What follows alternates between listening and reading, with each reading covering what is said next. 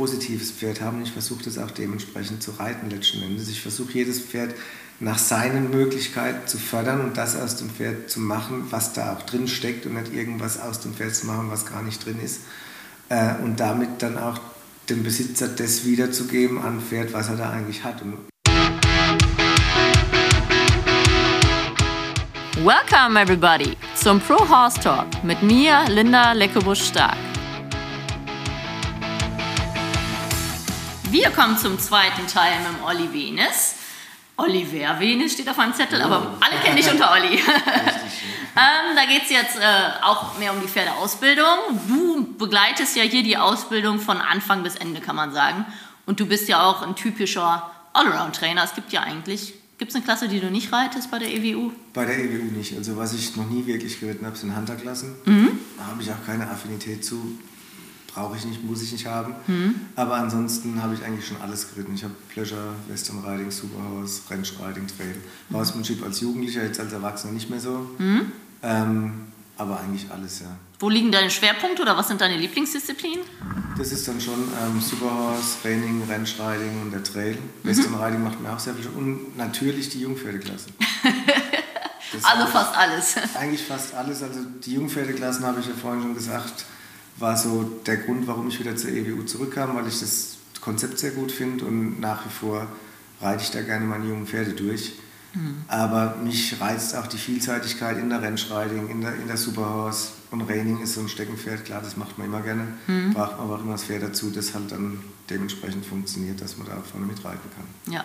Du, ihr reitet ja auch Jungpferde hier an, hast du gesagt. Vielleicht willst du einfach mal, sagen wir mal, wir haben einen Kunden, der sagt, ja Olli, ich habe ein Pferd, ich möchte gerne, dass das allroundmäßig ausgebildet wird. Du kriegst den jetzt ab zweieinhalbjährig. Und dann, vielleicht kannst du einfach mal kurz erklären, wie du so den Weg bereiten würdest für das Pferd. Gut, wenn das Pferd hier ankommt und noch nichts mit ihm gemacht ist, dann werden wir ihn erstmal vom Boden arbeiten, sprich, wenn nötig, halfterführig machen, so ein paar Grundregeln an der Hand klarstellen, dass der sich schön führen lässt, eigentlich umrennt und so weiter, was man halt so tut, rückwärts richten, Hinterhandwendung und so Sachen. Ähm, dann werden wir die anlongieren, dass die schön Schritt, Trab, Galopp auf jeder Hand gehen, wobei ich mir da wirklich viel Zeit lasse. Ich lasse die unter Umständen auch die ersten zwei, drei Wochen nur Schritt und Trab an der Longe gehen, wenn die noch unsicher sind. Wie du gesehen hast, die Halle ist relativ groß, die haben keine Anlehnung von außen. Und wenn ich da jetzt dann am Anfang beim Longieren mit der Gerte zu viel Druck machen würde, würde jedes Pferd versuchen, nach außen von mir wegzugehen, ohne Bande. Dann steht das Pferd da, guckt dich an und dann stehst du da und kommst nicht weiter. Ich fange die also erst an zu galoppieren, wenn die mal sicher Trabung verstanden haben, wenn ich sie vorwärts treibe, dass sie dann auf dem Zegel an der Longe vorwärts gehen sollen. Ähm, dann fangen wir sie natürlich auch an auszusacken, an Satteldecke, alles Mögliche zu gewöhnen, an Sattel gewöhnen. In was longierst du die? Am Anfang äh, mit Knotenhalfter oder je nachdem auch Halfter mit Kette oder was auch immer. Ähm, und später gehen wir dann zum Gebiss über. Also wenn wir die ans Gebiss gewöhnt haben, ich übe dann vom Boden aus, ich lasse die erstmal ein paar Tage das Gebiss einfach nur so tragen, ertragen, ertragen und äh, longiere die weiter am Halfter. Und wenn sie mal das Gebiss ein paar Tage drin haben, dann fange ich an vom Boden aus, dass die mal nach rechts, links nachgeben, dass die nach unten nachgeben, rückwärts gehen. Und wenn sie das so können, dann fange ich langsam an am Gebiss zu longieren. Wenn du das Gebiss, wie, wie, wie eng oder locker hast du das bei den Jungpferden drin? Mal so, dass sie so eine Falte im Maulwinkel haben. Also nicht zu eng, aber auch nicht so, dass sie problemlos die Zunge drüber wursteln können. Also wenn ich einen habe, der auch dazu neigt, dann mache ich es auch gerne mal ein kleines Stück enger, dass dass sie das nicht hinkriegen. Und äh, wie gesagt, dann longiere ich die am Gebiss einfach auch so mit dem Grundgedanken, dass sie schon mal den, den Druck auf dem Maul kennenlernen, lernen, wenn man da zieht, dass sie in die entsprechende Richtung gehen. Und auch unter Umständen beim Longieren kann das ja immer mal vorkommen, auch mit etwas mehr Druck konfrontiert sind, dass wenn man später drauf sitzt und man fester ziehen muss, aus welchem Grund auch immer, dass sie das dann nicht zu sehr schockt und aus der Bahn wirft. Also Stimmsignale lernen sie natürlich auch schon kennen. Ja. Machst du sowas wie, es gibt ja verschiedene Trainer, man sieht es ja viel äh, online. Ich persönlich mache es nicht, das hat jetzt aber keinen besonderen Grund. Setzt du so einen Dummy auf, auf, auf den Sattel? Ich habe so schon so. Ich habe mir das schon öfter überlegt. Tatsächlich habe ich keinen. Ich habe es noch nie gemacht. Und ich habe immer die Befürchtung, wenn ich da was draufschnalle und krieg's nicht gut festgemacht. Und der fällt dann irgendwie blöd runter, dass das mehr Schaden anrichtet, als dass es gut tut in dem Moment. Was ich tatsächlich mache, ist in der Zeit, wo ich sie dann, wenn ich sie an den Sattel gewöhnt habe und den Sattel schon so ein bisschen longiere, dass ich da viele Tage mit Auf- und Absteigen von beiden Seiten verbringe, bevor ich das erste Mal wirklich versuche, da länger drauf zu sitzen. Und wir fangen auch immer dann so an, am Anfang, dass ich dann, wenn ich Auf- und Absteigen geübt habe, meinen Praktikanten da drauf sitzen lasse, dann führe ich den drei, vier Meter, lasse den wieder absteigen, führe den wieder, lasse den wieder aufsteigen, führe wieder. Auch so mit dem Hintergedanken, dass das Pferd merkt, ähm, der geht auch wieder runter. Mhm. Also ich habe vor Jahren, hat mich, am Anfang habe ich viel auch Roundpin-Freiarbeit gemacht und, und Join-Up, was man so alles macht. Und ich habe das damals von einem Video, das ich mir in den USA gekauft hatte, das war von, wie heißt der gute Mann, John Lyons. Mhm. Äh, sehr aufschlussreiches Video. Der hat da ein Trainingswochenende, das ging über zwei Tage komplett gefilmt. Also es ist ein 14 Stunden Video, da sitzt er eine Weile und guckst. Und der erklärt wahnsinnig viel. Und ein, eine der Dinge, die er da erklärt hat, war, oder der hat dann sein Publikum gefragt, ob sie sich schon mal Gedanken darüber gemacht haben, warum manche Pferde, wenn man das erste Mal reitet, anfangen zu bocken oder jemanden abbocken.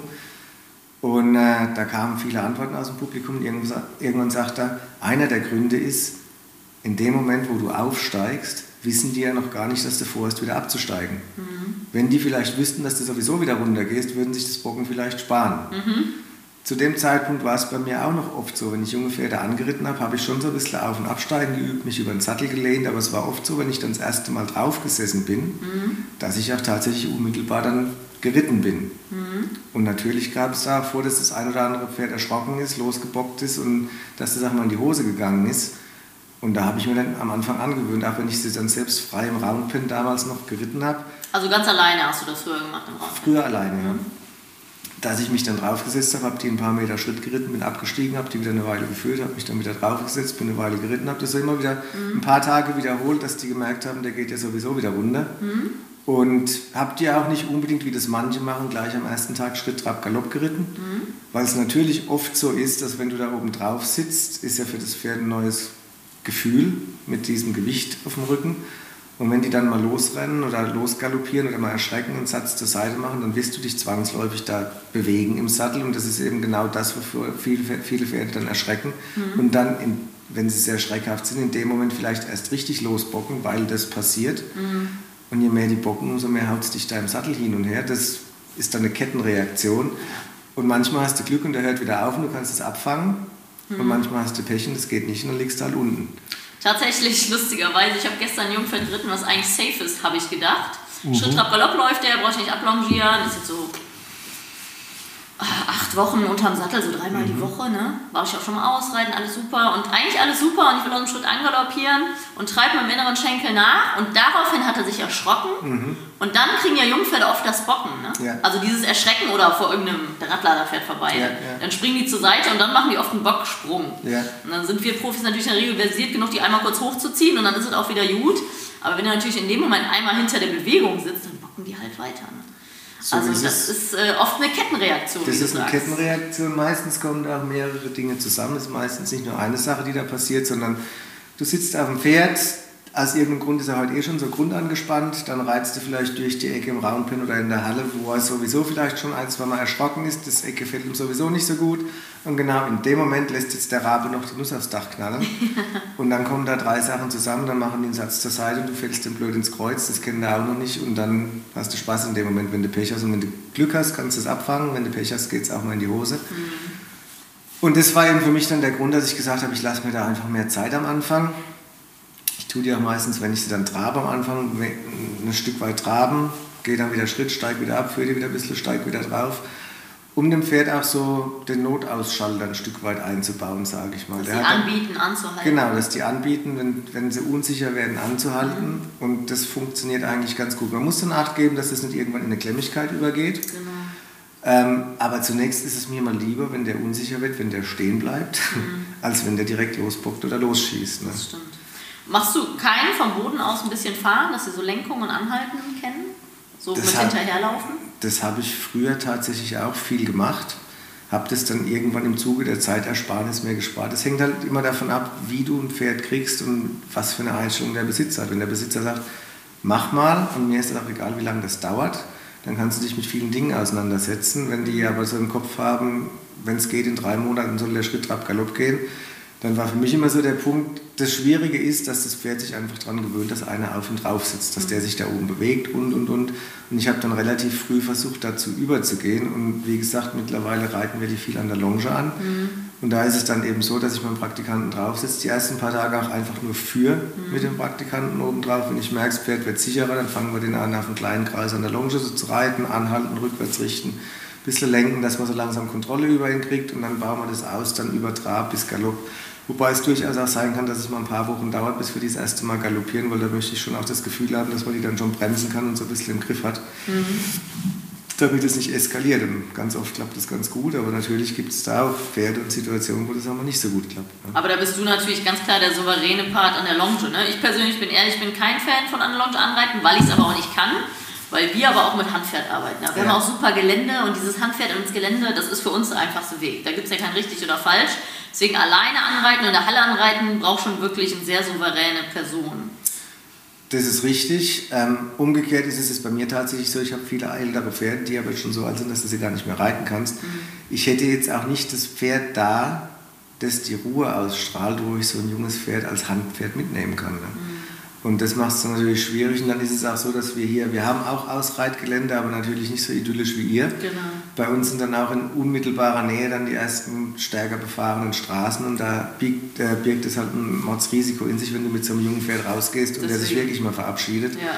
Deswegen äh, findet das hier eher weniger statt. Ja, wie gesagt, da gibt es ja kein richtig oder falsch, aber ich habe tatsächlich die Erfahrung gemacht. Mein Vater hat mal irgendwann gesagt, da war ich jung, wir haben Junge gearbeitet, mhm. und komm, halt den mal eben ich halte den, steig du mal auf, die ist brav, war eine Schute. Ja. Mhm. Drei Sekunden später ist sie losgebockt, mein Vater hat losgelassen und ich saß im Dreck. Und mein Vater ist ja einer der besten Pferdemänner. Ne? So also, und das hat mir so die Augen geöffnet, aber ich verstehe das vollkommen, wie er das macht. Und ähm, du wirst ja sehr viel Souveränität ausstrahlen und da orientieren sich Jungpferde unheimlich ja. dran. Ne? Was natürlich eine schwierige Kombi ist, wenn dann die Person an der Longe schon flatterig ist. Ne? Das, das, ist ganz schlecht, das sollte nicht passieren. Und natürlich ist es auch wichtig, dass die Person, die drauf sitzt, sich das dann auch zutraut. Und deswegen, das ist auch was, wenn ich hier Praktikanten annehme, gucke ich mir die ganz genau an, gucke mir die auch auf dem, Sattel an, ob das mit denen Sinn hat oder nicht. Also es kann auch passieren, wenn ich mal, du kriegst ja nicht immer den Wunschpraktikanten, den du haben willst. Und wenn ich mal keinen da habe, dann ist eben auch meine Tochter, die sich da mal drauf sitzt. Oder manchmal auch, dass meine Frau das Pferd an die Longe nimmt und ich mich draufsetze dann am ja. Anfang, wenn es nicht anders geht. Aber bei in meinem Alter ist es halt dann schon so, wenn du mal den Abgang machst, das spürst du ein paar Tage länger als früher. Ja. Insofern äh, versuche ich das schon auch ein Stück weit zu vermeiden. Ja, ja. Also ganz in Ruhe. Genau. Wann reitest du nach Wunschvorstellung die Pferde so an? In welchem Zeitfenster? Also um die drei. Also früher, so dreijährig oder Sommer? Ja, also tatsächlich kommen viele im Sommer. Mhm. Ähm, ich habe auch viele Pferdebesitzer, die mir die gerne erst im Herbst bringen. Mhm. Aber ich bin kein großer Freund von dem Herbst anreiten, weil im Herbst kannst du nicht mehr so viel rausstellen. Es wird kälter, die Pferde werden frischer. Ja.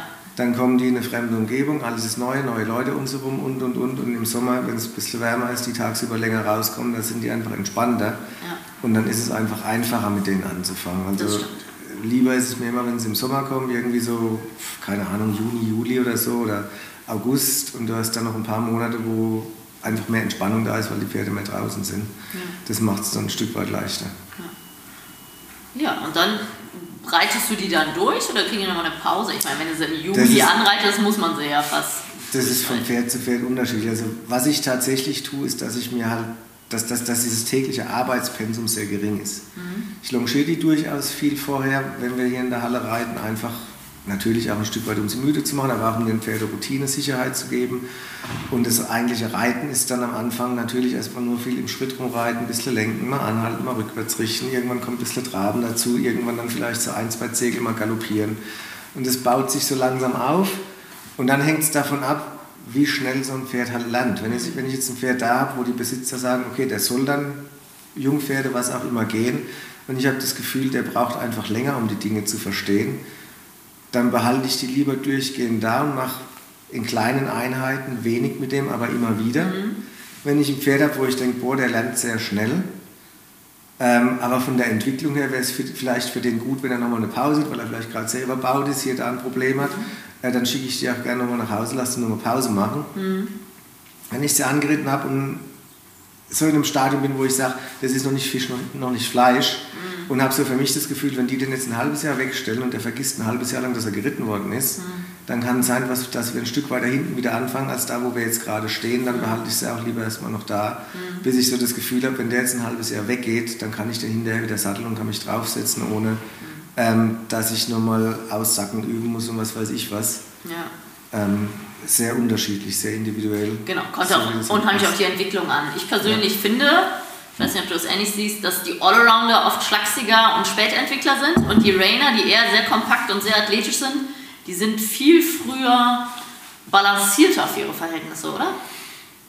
Oftmals ja. Ich meine, da hat sich ja in der Zucht auch in allen Richtungen viel getan. Die Allrounders sind halt heute sehr große Pferde, die brauchen wahrscheinlich auch einfach ihre Zeit, sich dahin zu entwickeln, wo sie mal hin sollen.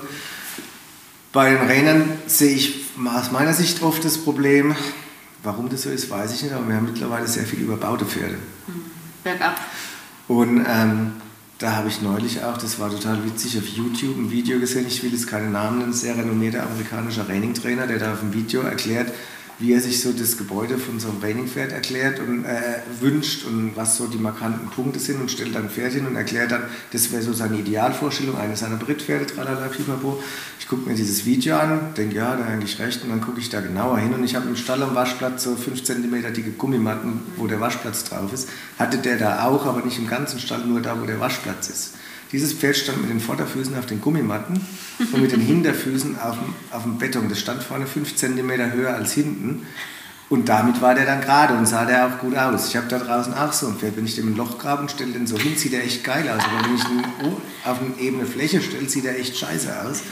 Und ich habe da nur in dem Moment so gedacht, das ist jetzt wirklich ein renommierter Trainingsstall in den USA der macht jetzt hier ein Video darüber, wie so ein Pferd gebaut sein soll. Hat er denn wirklich kein besseres im Stall stehen, das er da hinstellen kann, als ein Pferd, das er vorne 5 cm höher stellen muss? Ja, hofft wahrscheinlich, um dieses, dass die Leute das nicht sehen. Um dieses Video zu machen. Wie auch immer. Also ich habe da einige, also gibt es bestimmt auch ganz viele andere Pferde, ich will das jetzt nicht pauschalisieren, aber dadurch, dass viele eben hinten so in der Entwicklung oft zum gewissen Zeitpunkt überbaut sind, tun die sich manchmal tatsächlich auch schwer. Also mhm. da gibt es welche, die, da ist es tatsächlich so, dass die eben früher balancierter sind, aber ich habe da auch schon andere gesehen, ähm, die damit dann ein großes Problem haben, die dann vorne erst noch so ein Stück reinwachsen müssen und manche schaffen es auch nie. Also die werden nie vorne so groß sein wie Das stimmt. Ich sage eigentlich immer den Kunden, also gerade wenn die so Richtung Anreiten bringen wollen, ich sage, wenn die nicht im Galopp an der Longe oder frei von mir aus den Galopp halten können und die ganze Zeit im Kreuz fallen. Natürlich kann man das durch Longieren und ein bisschen Arbeiten verbessern, ja. aber das zeigt halt in der Regel, dass die von der Balance noch nicht ganz da sind, wo sie im Idealfall hingehören, um dann auch einen Reiter zu tragen. Ne? Das ist richtig. Natürlich kriege ich aber auch viele Pferde von Menschen, die die Pferde gar nicht selbst anlongieren können. Da okay. ist es dann schwierig. Ähm, aber ich denke tatsächlich, dass man da in der Zucht hier und da ein bisschen nachdenken muss. Also ich habe eines meiner ersten Trainingsvideos, die ich bekommen habe, war 80er Jahre Greg Johnson. Und am Ende dieses Videos stellt er auch ein Pferd dahin und erklärt anhand dieses Pferdes, wie so ein Rennpferd gebaut sein sollte. Und das war noch vom Typ her ein ganz anderes Pferd, wie das, was man heute sieht. Das war auch sehr eingängig, was er gesagt hat. Und er sagt auch in dem Video, er möchte ein Pferd haben, das einen schönen hohen Widerrist hat, weil er es mag, auf den Trainingpferden so gefühlt bergauf zu reiten.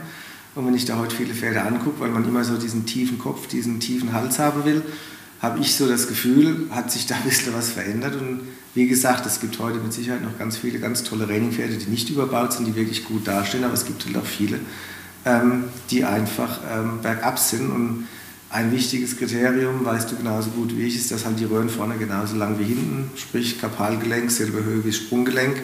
Und dieses Kriterium erfüllen viele Pferde heute nicht mehr, wenn man guckt. Ne? Tatsächlich. Ja, man kann leider schon so sagen, und deswegen habe ich ja eine halb Quarter, halb Vollblutstute als Zuchtstute, dass die sehr bergab gebaut worden. Tiefer Halsansatz, wie du gesagt hast, oft fast keinen Widerriss mehr. Mhm. Also meine Schwester und ich, die Caro, wir nennen das immer rumpfige Pferde aus Spaß. Ja, ja. Die haben ja auch beim Satteln ohne Sattel sind die super zu reiten, ja. aber die haben keinen Widerriss. Ja, da hält kein Sattel. Genau. Und ich habe echt gelernt, diese richtig guten Beweger mit so leichter Bergauf-Tendenz und die auch überrufen und durchschwingen, genau. das sind die Pferde mit Widerriss. Alle gucken ja. immer äh, auf die runde Hinterhand. Ich bin auch ein Fan von einer aktiven Hinterhand. Aber wenn die halt äh, von der Konstruktion schon so auf der Vorhand hängen und so einen tiefen Halsansatz haben, die kannst du ja auch nicht hochreiten, dann quälst du sie ja auch. Also wenn du diese Pferde vorwärts, ja. abwärts reitest, laufen sie zu tief. Ne? So ist es letzten Endes. Und ich habe auch eben viel von diesen Pferden gesehen, die, wie gesagt, hinten überbaut sind, wo du auch siehst, die Röhren hinten sind deutlich länger wie vorne. Die kannst du gar nicht richtig drunter reiten, weil wenn die richtig untertreten durch ihre langen Hinterbeine, treten die sich in die Vorderfüße rein. Mhm. Also wie gesagt, da werden oft dann auch die, die Attribute, die man so aus, aus dem Sport kennt, zu sehr verstärkt. Ne, da wird viel auf die Hinterhand geachtet und ähm, für mich ist es auch oft so, wenn ich sehe, dass der Turniererfolg oftmals auch das zu große Kriterium für, für die Zucht ist. Also da wird gar nicht so sehr auf das Gebäude geachtet, sondern das Pferd hat schon den und den und den Erfolg gehabt mhm. und dann ist das ein Deckhengst und dann geht er in die Zucht. Mhm. Und bei den Stuten haben wir oftmals auch umgekehrt das Problem, die haben ein Top-Papier, haben sich beim Reiten aber so ein bisschen dämlich angestellt, waren ein bisschen schwierig oder haben vielleicht auch sehr früh schon Verschleißerscheinungen gehabt, fallen aus dem Sport, was machen wir jetzt mit dem Pferd? Mhm. Weil die hat ja ein gutes Papier, die decken wir halt dann mal. Mhm. Und da frage ich mich dann immer, was soll denn da rauskommen? Also wenn ich, ich sage immer, wenn jemand züchten möchte und ich heißt versuche nach einer Zuchtstudie, dann ist natürlich einmal ein korrektes Gebäude wichtige Voraussetzung, aber ich muss mich auf dieses Pferd draufsetzen können, ich muss die reiten können und ich muss Spaß haben. Das, stimmt. das Pferd soll, das muss nicht das beste Pferd in seiner Klasse sein, aber es muss zumindest ein gewisses Talent da sein. Ideal ist natürlich immer, wenn das Pferd im Sport gelaufen ist und da auch eine gewisse Leistung gebracht hat, aber ich muss mich da drauf sitzen können, ich muss Spaß haben und dann habe ich eine ganz gute Chance mit der passenden Anpaarung, dass das ein nettes Pferd wird. Aber wenn ich schon eine Studie habe, wo ich drauf sitze und denke, oh scheiße, was ist denn das? Zickig, schwierig, ähm, vielleicht ganz furchtbare Gänge, ich sitze drauf und denke, oh Gott, wenn ich die jeden Tag tragen muss, dann kotze ich. Mhm. Warum decke ich das dann? Ja, also das sind genau meine Worte. Ich sag mal, wenn ich sie nicht reiten will, dann will ich auch keinen Fohlen davon. So ist es, ja. ja. Und deswegen, wir haben sehr hart selektiert. Also wir haben eigentlich nur Stuten bei uns, die wir gerne reiten oder die selber erfolgreich im Sport gelaufen sind, was in der Regel zusammengehört. Also die, ja, unsere, die auch erfolgreich im Sport waren, machen auch Spaß zu reiten. Aber wenn ich schon merke, oh, die macht überhaupt keinen Spaß zu reiten oder sehr fest im, also jeder Pferd hat ja seine Attribute. Und das hast du recht. Viele sagen dann, okay, dann decke ich die halt. Und das, da muss man sich halt nicht wundern, dass das Fohlen nicht besser wird. Also der Hengst kann es dann nicht retten. Oft. Manchmal ist es natürlich so, dass, dass du als Trainer vielleicht da auch in der Zwickmühle bist. Das Pferd war bei dir ein Brit. Das hat sich alles nicht so gut entwickelt, wie du gedacht hast. Der Kunde hat Geld investiert, ist eh schon traurig. Mhm. Und wenn du dem jetzt nicht diesen Strohhalm gibst, dass er sagt, dann decken wir sie halt, dann sind die halt noch enttäuscht. Ne? Oder Pferd hat vielleicht irgendwelche Hufrollenprobleme, was auch immer schon zu einem frühen Zeitpunkt hat auch Geld gekostet, wurde vielleicht als Turnierpferd gekauft, jetzt stellt sich raus, hält er alles nicht aus, Kunde ist sowieso schon traurig, unzufrieden. Dann gibt auch der Tierarzt manchmal diesen Ratschlag, wo ich immer denke, du als Tierarzt solltest eigentlich wissen, dass es das keine gute Idee also ist. Gerade mit Hufroller ist für mich ein absolutes No-Go. Ja, habe ich aber hab ich alles schon erlebt, wo ich dann gedacht habe, boah, würde ich es nicht machen. Natürlich habe ich auch schon erlebt, dass aus Stuten, die als Reitpferd keinen Spaß gemacht haben, die vielleicht schon früh verschlissen waren, trotzdem ein gutes Fohlen rauskam. Mhm. Erfolg, natürlich gibt es, das ist gar keine Frage. Aber wie groß ist die Wahrscheinlichkeit, dass es so ist? Ne? Deswegen, wir haben jetzt, äh, wir haben zwar zwei, drei Deckhengste, aber das sind auch unsere Sportpferde gewesen und sind es. Ähm, wir haben eigentlich gute Stuten und dann kannst du die Hengste aussuchen. Weil du eigentlich weißt, die Stute ist klar im Kopf, die ja, macht Spaß ja. zu reiten. Und wenn du dann noch einen netten Hüppen hängst, also es wird auf jeden Fall keine Krähe. Ob es der Superstar wird, ja, weiß man nie. Aber man weiß eigentlich, die Stute ist so gut, dass sie auch eventuell dann. Defizit, was man vom Hengst nicht kennt, irgendwie kompensieren kann. Ne? Ist ja auch so, dass du viele reiterliche Defizite, die du bei so einem Pferd dann vielleicht feststellst, dann doch auf, auf körperliches Handicap zurückführen kannst. Vielleicht hat das Pferd ein Rückenproblem, deswegen bockt es dauernd los. Habe ich auch schon Fälle gehabt, wo sich dann im Nachhinein rausgestellt hat, hatte Kissings Bein, sind da Veranlagungen dazu. Mhm. Oder es waren einfach andere gesundheitliche Probleme da, die es dem Pferd schwer gemacht haben. Deswegen war es beim Reiten nicht kooperativ. Mhm.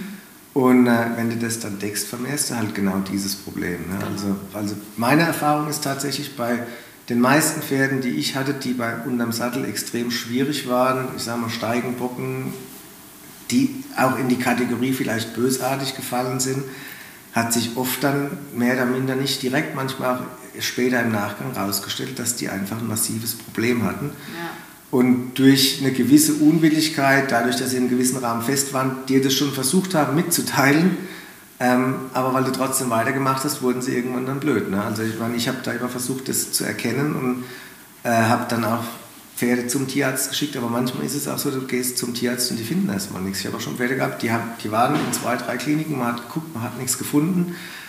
Pferd geht nach Hause, wird von jemand anders geritten, irgendwann Jahre später geht es dann wieder zum Tierarzt wegen irgendwas und dann auf einmal entdeckt man was, was das Pferd schon das ganze Leben mit sich rumträgt und was die Ursache dafür war, dass er so schwierig war.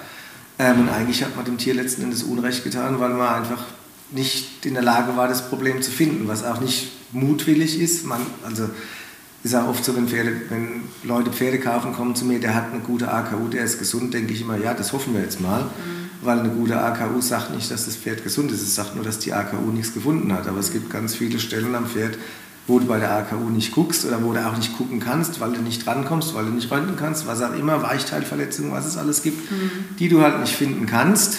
die vielleicht zu dem Zeitpunkt auch noch gar nicht so zutage treten, aber die sind halt schon da. Und ähm, deswegen freue ich mich immer, wenn ein Pferd mit einer guten AKU kommt. Und wenn es gesund bleibt, dann ist alles prima. Aber es ist nicht so, dass ich sage, äh, der kommt jetzt und der TÜV sagt, der ist gut, deswegen muss der auch gesund sein. Oder mhm. auch was da mit Sicherheit auch schon gehabt hast, das Pferd kommt, du stellst hier und da Probleme fest, du sagst, sagst dem Besitzer, wäre ganz gut, wenn da mal ein Chiropraktiker drüber guckt oder ein Osteopath, dann sagen die, da war gerade letzte Woche einer dran, der hat nichts. Mhm. Das ist für mich ehrlich gesagt Blödsinn, weil ich habe viele gute Chiropraktiker, Osteopathen, die, die mir zur Hand gehen, die ich auch gerne hole. Aber ich glaube nicht, das Pferd kann denen nicht sagen, was er für ein Problem hat. Die müssen das versuchen rauszufinden und wenn, wenn ich Glück habe, dann finden sie das. Mhm. Und wenn ich Pech habe, dann finden sie es auch eben einfach nicht. Ne? Und ich habe mal das Pferd, das meine Tochter damals geritten hat, auf der German Open dabei gehabt. Der ist von heute auf morgen schlecht gelaufen. Und ich denke, der hat was.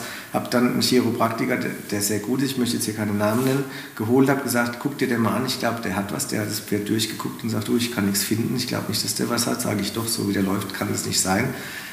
Dann war noch ein zweiter Chiropraktiker, den ich gut kenne, den ich auch für sehr gut halte, auch vor Ort. Dann habe ich am nächsten Tag zu dem gesagt, guck mal nach. Mhm. Der hat dasselbe Pferd ein paar Stunden später angeguckt, hat drei Dinge gefunden zum Einrenken und mein Pferd lief wieder. Mhm. Und ich würde deswegen nicht sagen, dass der erste Chiropraktiker ein schlechter Chiropraktiker ja. ist. Der hat es halt an der, an der Stelle nicht gefunden ja. und es kann immer passieren. Und deswegen ist es für mich auch nicht so, wenn dann jemand sagt, da war jemand dran, der hat nichts gefunden, das Pferd hat nichts, das, das ist halt leider Gottes nicht immer so. Ne? Ja, ich finde es ganz schwer, gerade mit neuen Brittpferden. Also eigentlich kann man ja sagen, Fast alle Pferde sind einseitig. Bei den Jungen hast du ja oft, dass sie die Seiten wechseln. Das finde ich ja. immer positiv, ja. weil dann entwickeln die sich. Schlecht ist halt, wenn ein Jungpferd schon zwei Jahre lang auf der einen Hand schlecht ist. Dann hat es oft irgendwo ein Defizit, ne? wie irgendwo Fund. Ja. Oder, und ich sage immer, Zahnarzt, Physio oder Sattel müssen abgeklärt werden. Und wenn es dann nicht besser wird und mit gutem Reiten, also ich schicke die nicht immer gleich zum Physio, aber fast alle unsere Brittpferde, wir haben einmal die Woche die Physio da, die auch mit Akupunktur mhm. arbeitet, dass die Muskulatur locker wird. Das ist ja auch ein ganz wichtiger Faktor. Ähm, also alle meine Sportpferde sind in Behandlung oder sind Profisportler. Wälzen ist eine sehr gesunde Sache tatsächlich. Mhm. Ne? Ähm, ich hatte mal auf der DM das Problem, dass das eine Pferd, weil ich sehr gut kenne, ein Senior-Pferd komisch lief. Dann habe ja. ich in den Raumpen geschmissen, dann hat er sich gewälzt, ist aufgestanden, hat es geschüttelt und es hat einmal das ganze Pferd gekracht. Ne? Okay. Also tatsächlich, der ist ja. wahrscheinlich weggerutscht beim Aufstehen da Kann oder so. Sein, ja. Aber ich finde, man muss immer gucken, warum entzieht sich ein Pferd oder warum stellt es sich nicht in die Richtung? Ich sage immer, wenn die auf der einen Hand gut laufen, auf der anderen schlecht, dann machen die das ja nicht, weil die blöd sind, dann würden die auf beiden schlecht laufen. Ne? So ja. ähm, und da muss man dann die Ursache suchen. Und dann hast du Kunden, die danken es dir, dass du ehrlich bist. Ja. Und du kennst es wahrscheinlich auch. Ich hatte auch schon mal Kunden, tolles Pferd, äh, Jungpferde erfolgreich, Danach äh, Juniors, ja. sechsjährig, dann ist ja schon ein anderer Wind. Ne? Ja. Dann wurde das Pferd immer schlechter auf einer Hand und dann habe ich gesagt, Leute, irgendwas hat die, wir müssen ja. das rausfinden. Weil so, die war wie zwei verschiedene Klassen. Also LK3 und LK1, habe ich immer gesagt. Ich sage, ich nehme sie mit auf die DM, aber so wird die kein Finale erreichen. Was sind die Leute? Stinksauer abgezogen zum anderen Trainer auf die DM kein Finale erreicht. Ja. Ich habe dir nicht gesagt, dass ich es nicht reite, aber ich habe ihnen gesagt, es ist eigentlich, macht keinen Sinn, weil das Pferd hat ein Problem. Ja. Und die müssen uns das ja irgendwie sagen. Und ähm, es gibt natürlich auch Pferde, so Steiger, Bocker, die haben das auch gelernt. Oder eine Schmerzerinnerung nenne ja, ich das. Ne? Das gibt es natürlich auch, dass, dass man das wegkriegt. Aber wenn man das halt nicht wegkriegt, dann wollen die Pferde uns irgendwie signalisieren, irgendwas stimmt nicht. Und wie sollen sie es machen? Oftmals ne? ist es so. Oftmals ist es so. Und wie gesagt, dann sich damit grober Gewalt durchzusetzen. löst oft, nicht das Problem. Löst nicht das Problem und ist oftmals auch sehr gefährlich letzten Endes. Ja, und ist auch einfach unfair. Ne? Ja. Also wenn das Pferd schon ein Problem hat, dann muss ja nicht drauf. Also, nee. aber da sind wir wieder bei der Einstellung dem Tier gegenüber. Ne? Genau, also, so ist es letzten Endes. Also ähm, ich denke, es hat immer einen Grund, man muss den Grund suchen. Genau. Ich habe gerade auch neulich mit einer Reitschülerin darüber gesprochen, die schon eine Weile bei mir reitet, ein neues Pferd hat. Jetzt hat die das gebracht mit Equipment, tralala. Ich persönlich reite schon mein ganzes Leben ohne Sperrhalfter, weil ich, ich bin der Meinung, man kann an dem Maul von dem Pferd ganz gut auch ablesen, wie er sich fühlt. Mhm. Ähm, und wenn die sperren, hat es oft einen Grund. Natürlich, ich habe auch schon Pferde erlebt, die das ihr Leben lang machen und du findest keinen offensichtlichen Grund. Ne? Aber bei diesen Pferden habe ich die Erfahrung gemacht, denen kann man dann auch so vielen Sperrhalfter aufziehen, wie man will in der Prüfung, muss ich es runter machen, das Maul geht wieder auf. Aber das sind doch in der Regel Pferde, die es irgendwo gelernt haben, oder? Unter Umständen, weiß ich nicht. Ja. Ähm, auf jeden Fall kam die dann auch, hat da das Sperrhalfter mit dabei, sage ich, hoppla, was ist denn hier los? Und hat sie gesagt, ja, der fängt hier und da immer an, so ein bisschen zu sperren und tralala. Habe ich gesagt, du, dann probieren wir mal anderes Gebiss, schauen mal, was los ist. Ähm, aber ich glaube, das hat einen Grund. Und bei dem Pferd ist es tatsächlich dann auch so, dass der, die reitet das Pferd gerne und viel runter und manchmal vielleicht auch ein Ticken zu viel. Mhm. Und ähm, da fühlt er sich unwohl. Und dann fängt, er, dann fängt er an, auf dem Gebiss rumzukauen und tralala. Ich habe das jetzt für ein paar Tage da, habe das mal so ein bisschen ausprobiert. Der war auch schon im Raining-Training, der hat schon seine Erfahrungen gesammelt und ich glaube, dass wir das auch so wieder in den Griff kriegen. Ähm, aber für mich ist das nie eine Lösung, wenn ich dem Pferd eine Möglichkeit nehme, sich mitzuteilen. Und das tue ich in dem Moment. Ähm, wir kennen das aus dem Sport, aus dem Profisport, dass man da sehr gern sehr viel macht. Wenn sie nicht in der Form laufen, wie sie laufen sollen, werden gerne Hilfszügel benutzt. Gerne mal ein Sperrhalfter drauf, damit Ruhe ist. Aber damit tue ich ja bloß die Symptome bekämpfen mhm. und nicht die Ursache suchen. Und Symptome bekämpfen kann immer eine Zeit lang gut gehen, aber das ist oftmals dann auch die Ursache, warum dann Verschleiß entsteht, weil ich eben die Ursache nicht behebe. Und äh, deswegen sehe ich von so Dingen ab. Also ich habe auch schon mit Hilfszügen gearbeitet. Ich würde auch nicht pauschal sagen, dass ich es nie, nie wieder tun werde. Die letzten vier, fünf Jahre tatsächlich nicht. Aber ich denke auch immer, da ist eine Frage, wie mache ich es mhm.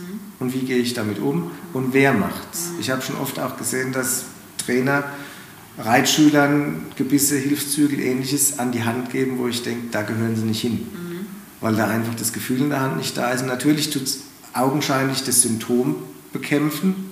Es sieht erstmal besser aus und ich muss mir als Trainer auch nicht so viel Kopf machen, wie kriege ich den dazu, dass er besser reitet, mhm. weil ich, ich nehme dem Pferd das Problem erstmal weg in dem Moment.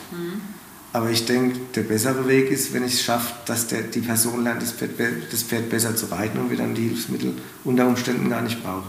Genau, die Hilfsmittel beschleunigen den Prozess, aber die äh lösen ja nicht das Grundproblem, wenn es eins gibt. Ne? Wenn es ein Grundproblem gibt, kann es das Problem eventuell sogar eher schlechter als genau. besser machen. Also wir reiten auch nicht mit Hilfszügen, wir reiten ganz zwischendurch mal Martingall. Ich hatte mhm. zum Beispiel eine Stute, die Leute hatten Probleme mit der und ja. die hat dann den Kopf so hochgerissen mhm. und das war so der typische Fall, Kopf hoch, Hören aus. War ein ja. huntermäßiges Pferd, sehr blütig. Ja. Und da hat es mir geholfen, die dann aus dieser Spirale rauszuholen. In dem Moment, wo die mhm. hoch wollte, habe ich runtergeholt und sofort lang gelassen und dann war die auch so bei mir. Ja. Aber wie gesagt, Profi. Ne? Und das war auch so locker eingestellt, dass in jeder normalen Position ja, das überhaupt keine Wirkung hatte. Ne? Ähm, da muss man immer gucken. Aber wenn ich zum Beispiel nur mit Schlaufzügeln reiten kann und sonst nicht, dann ist das natürlich. Nee, ich denke, wie gesagt, Hilfszügel haben hier und da ihre Daseinsberechtigung. Es gibt wahrscheinlich mit Sicherheit Pferde, Situationen, wo das angebracht ist, wo das auch mal helfen kann. Wenn ich jetzt ein Pferd habe, der meinetwegen, ich sage jetzt mal bei gewissen Manövern über Jahre gelernt hat, jedes Mal den Schädel hochzureißen, aus welchem Grund auch immer, da ist es leichter, wenn ich den mal vielleicht eine Zeit lang mit dem Hilfszügel mit einem gewissen, gewissen Sachverstand über das Problem wegreite, mhm. Ähm, als es dann ohne zu probieren. Wobei, wie gesagt, meistens kriege ich es auch ohnehin. Aber wie gesagt, ich will nicht sagen, generell ist es verkehrt. Aber man sollte da nicht zu schnell zugreifen. Mhm. Und man sollte auch immer erstmal offen dafür sein, dass vielleicht das Pferd irgendein Problem hat, was dazu führt, dass es sich so verhält, wie es sich verhält. Mhm. Und vielleicht einmal versuchen, das Problem erstmal zu lokalisieren, bevor man es einfach versucht, das Symptom zu unterdrücken. Ja, das stimmt. Das ist interessant, dass du das mit diesem Symptom, das, äh, ist ein interessantes Bild. Ja, das ist super. Wenn du diese Pferde durch die Prüfung laufen siehst, was können sie denn tun, um uns zu zeigen, dass sie sich nicht wohlfühlen? Die können das Maul aufreißen, die können die Ohren anlegen, die können mit dem Schweif schlagen. Wenn es extrem wird, können sie mal nach dem Bein beißen, was auch immer. Das sind ja auch alles Dinge, die dann in der Prüfung negativ bewertet werden, wie sie es tun. Und das hat natürlich zum Teil auch dazu geführt, dass es Menschen gibt, die im Training darauf achten, dass sowas nicht mehr stattfindet. Mhm. Ähm, und das dann mit Hilfsmitteln einfach generell mal unterbunden haben, damit das Pferd sich das erst gar nicht angewöhnt, damit sie das Problem in der Prüfung nicht haben. Mhm. Wir wissen auch beide, dass es in den USA gang und gäbe ist, dass man den Schweif halt betäubt, dass sie nicht mit Schweif schlagen können. Warum macht man das denn? Das macht man, damit das Pferd eben schöner aussieht in der Prüfung. Harmonischer. und was tut man damit? Man nimmt dem Pferd ein Ausdrucksmittel, weil Schweif schlagen, was ist es? Es kann natürlich sein, dass er nicht erpicht auf den Sporen ist und deswegen einen Schweif schlägt. Es gibt aber viele Pferde, die Rückenprobleme haben, deswegen den Schweif schief, schief halten, ja. den Schweif schlagen und und und. All das nehme ich dem Pferd ja weg. Mhm. Der kann mir das dann nicht mehr zeigen. Sicher, der kann auf Kreuzgalopp gehen oder was weiß ich, oder ich kann vielleicht sehen, dass er gerade scheiße galoppiert. Ja. Ähm, aber ich nehme ihm da ein Ausdrucksmittel und das, oder ich mache es ja nicht, aber man, man, nimmt ihm da ein Ausdrucksmittel. Ähm, und das ist natürlich schade. Das ist so ähnlich, ich habe das meinem Jugendlichen irgendwann auf einem Kurs erklärt. Gesagt, das ist wie wenn ich irgendwo in Taiwan sonst wo eine Kleiderfabrik habe. Ich habe da lauter Mitarbeiter drin sitzen, dann tacker ich ein schönes Lächeln ins Gesicht dann sitzen die den ganzen Tag und lächeln da und wenn dann einer kommt und guckt, wie bei mir die Arbeitsbedingungen sind, sage ich, guck mal, die lachen doch alle, die haben alle Spaß bei der Arbeit, also was soll hier schieflaufen? Ne? Ja. Und das tue ich dann, wenn ich Pferde halt so trainiere, dann tacker ich denen das Lächeln ins Gesicht, nehme denen die Ausdrucksmittel mhm. und es sieht dann gut aus. Und leider Gottes führt eben nicht nur gutes Reiten zum Erfolg, sondern wir werden immer wieder in dem Sport auch erleben, dass nicht so gutes Reiten mit entsprechendem Nachdruck halt auch zum Erfolg führt. viele Menschen gewinnen große Klassen und wenn man denen beim Reiten zuschaut, hat man oftmals nicht so den Spaß dabei. Das ist ja auch schwierig als Richter, du musst ja das bewerten, was du siehst. Ne? Du Richtig. darfst eigentlich nicht sagen, ich weiß, dass der Scheiße abreitet, deswegen muss ich ihn jetzt runterscoren. Das darf man ja eigentlich nicht. Ne? Das darf man eigentlich. Es ist auch genau das Argument, wenn du mit Richtern über sowas diskutierst, was du aufhörst, wobei ich schon mal das Gegenteil erlebt habe. Ich habe ein ganz altes Trainingsvideo aus den 70er Jahren mal gehabt über Trail mhm. und da hat eine, eine Reiterin aus den USA so ein bisschen erklärt, wie sie ältere Pferde fit hält, dass sie noch aufmerksam durch den Parcours gehen. Die hat dann so Sachen gemacht wie auf die Brücke ein altes Schaffell gelegt, dass die noch gucken oder dann zwischen die Stangen mal ein paar Karotten geschmissen, dass die da, da wieder runterschauen und Interesse an den Stangen bekommen. Und ich habe EWU-Bundesjugendcamp gemacht. Mhm und habe da einige Jugendliche gesehen, kannte ich so auf dem Turniersport auch schon von manchen Leuten, die dann, wenn sie an Schrittstangen hingeritten sind, an die Brücke hingeritten haben, dem Pferd ganz schön Stress gemacht haben vor der Stange, damit die da den Kopf runternehmen und nach der Stange gucken. Ne? Und das sah auch, fand, war für mich zu stressig und ich kenne auch, wenn Pferde sowas auf Kommando machen, da verlieren die trotzdem einen Ausdruck, weil du siehst ja, die gucken jetzt nicht, weil sie gerade interessiert sind, die gucken, weil irgendeiner sagt Head Down und sie gelernt haben, wenn sie hören Head Down, muss der Schädel runter.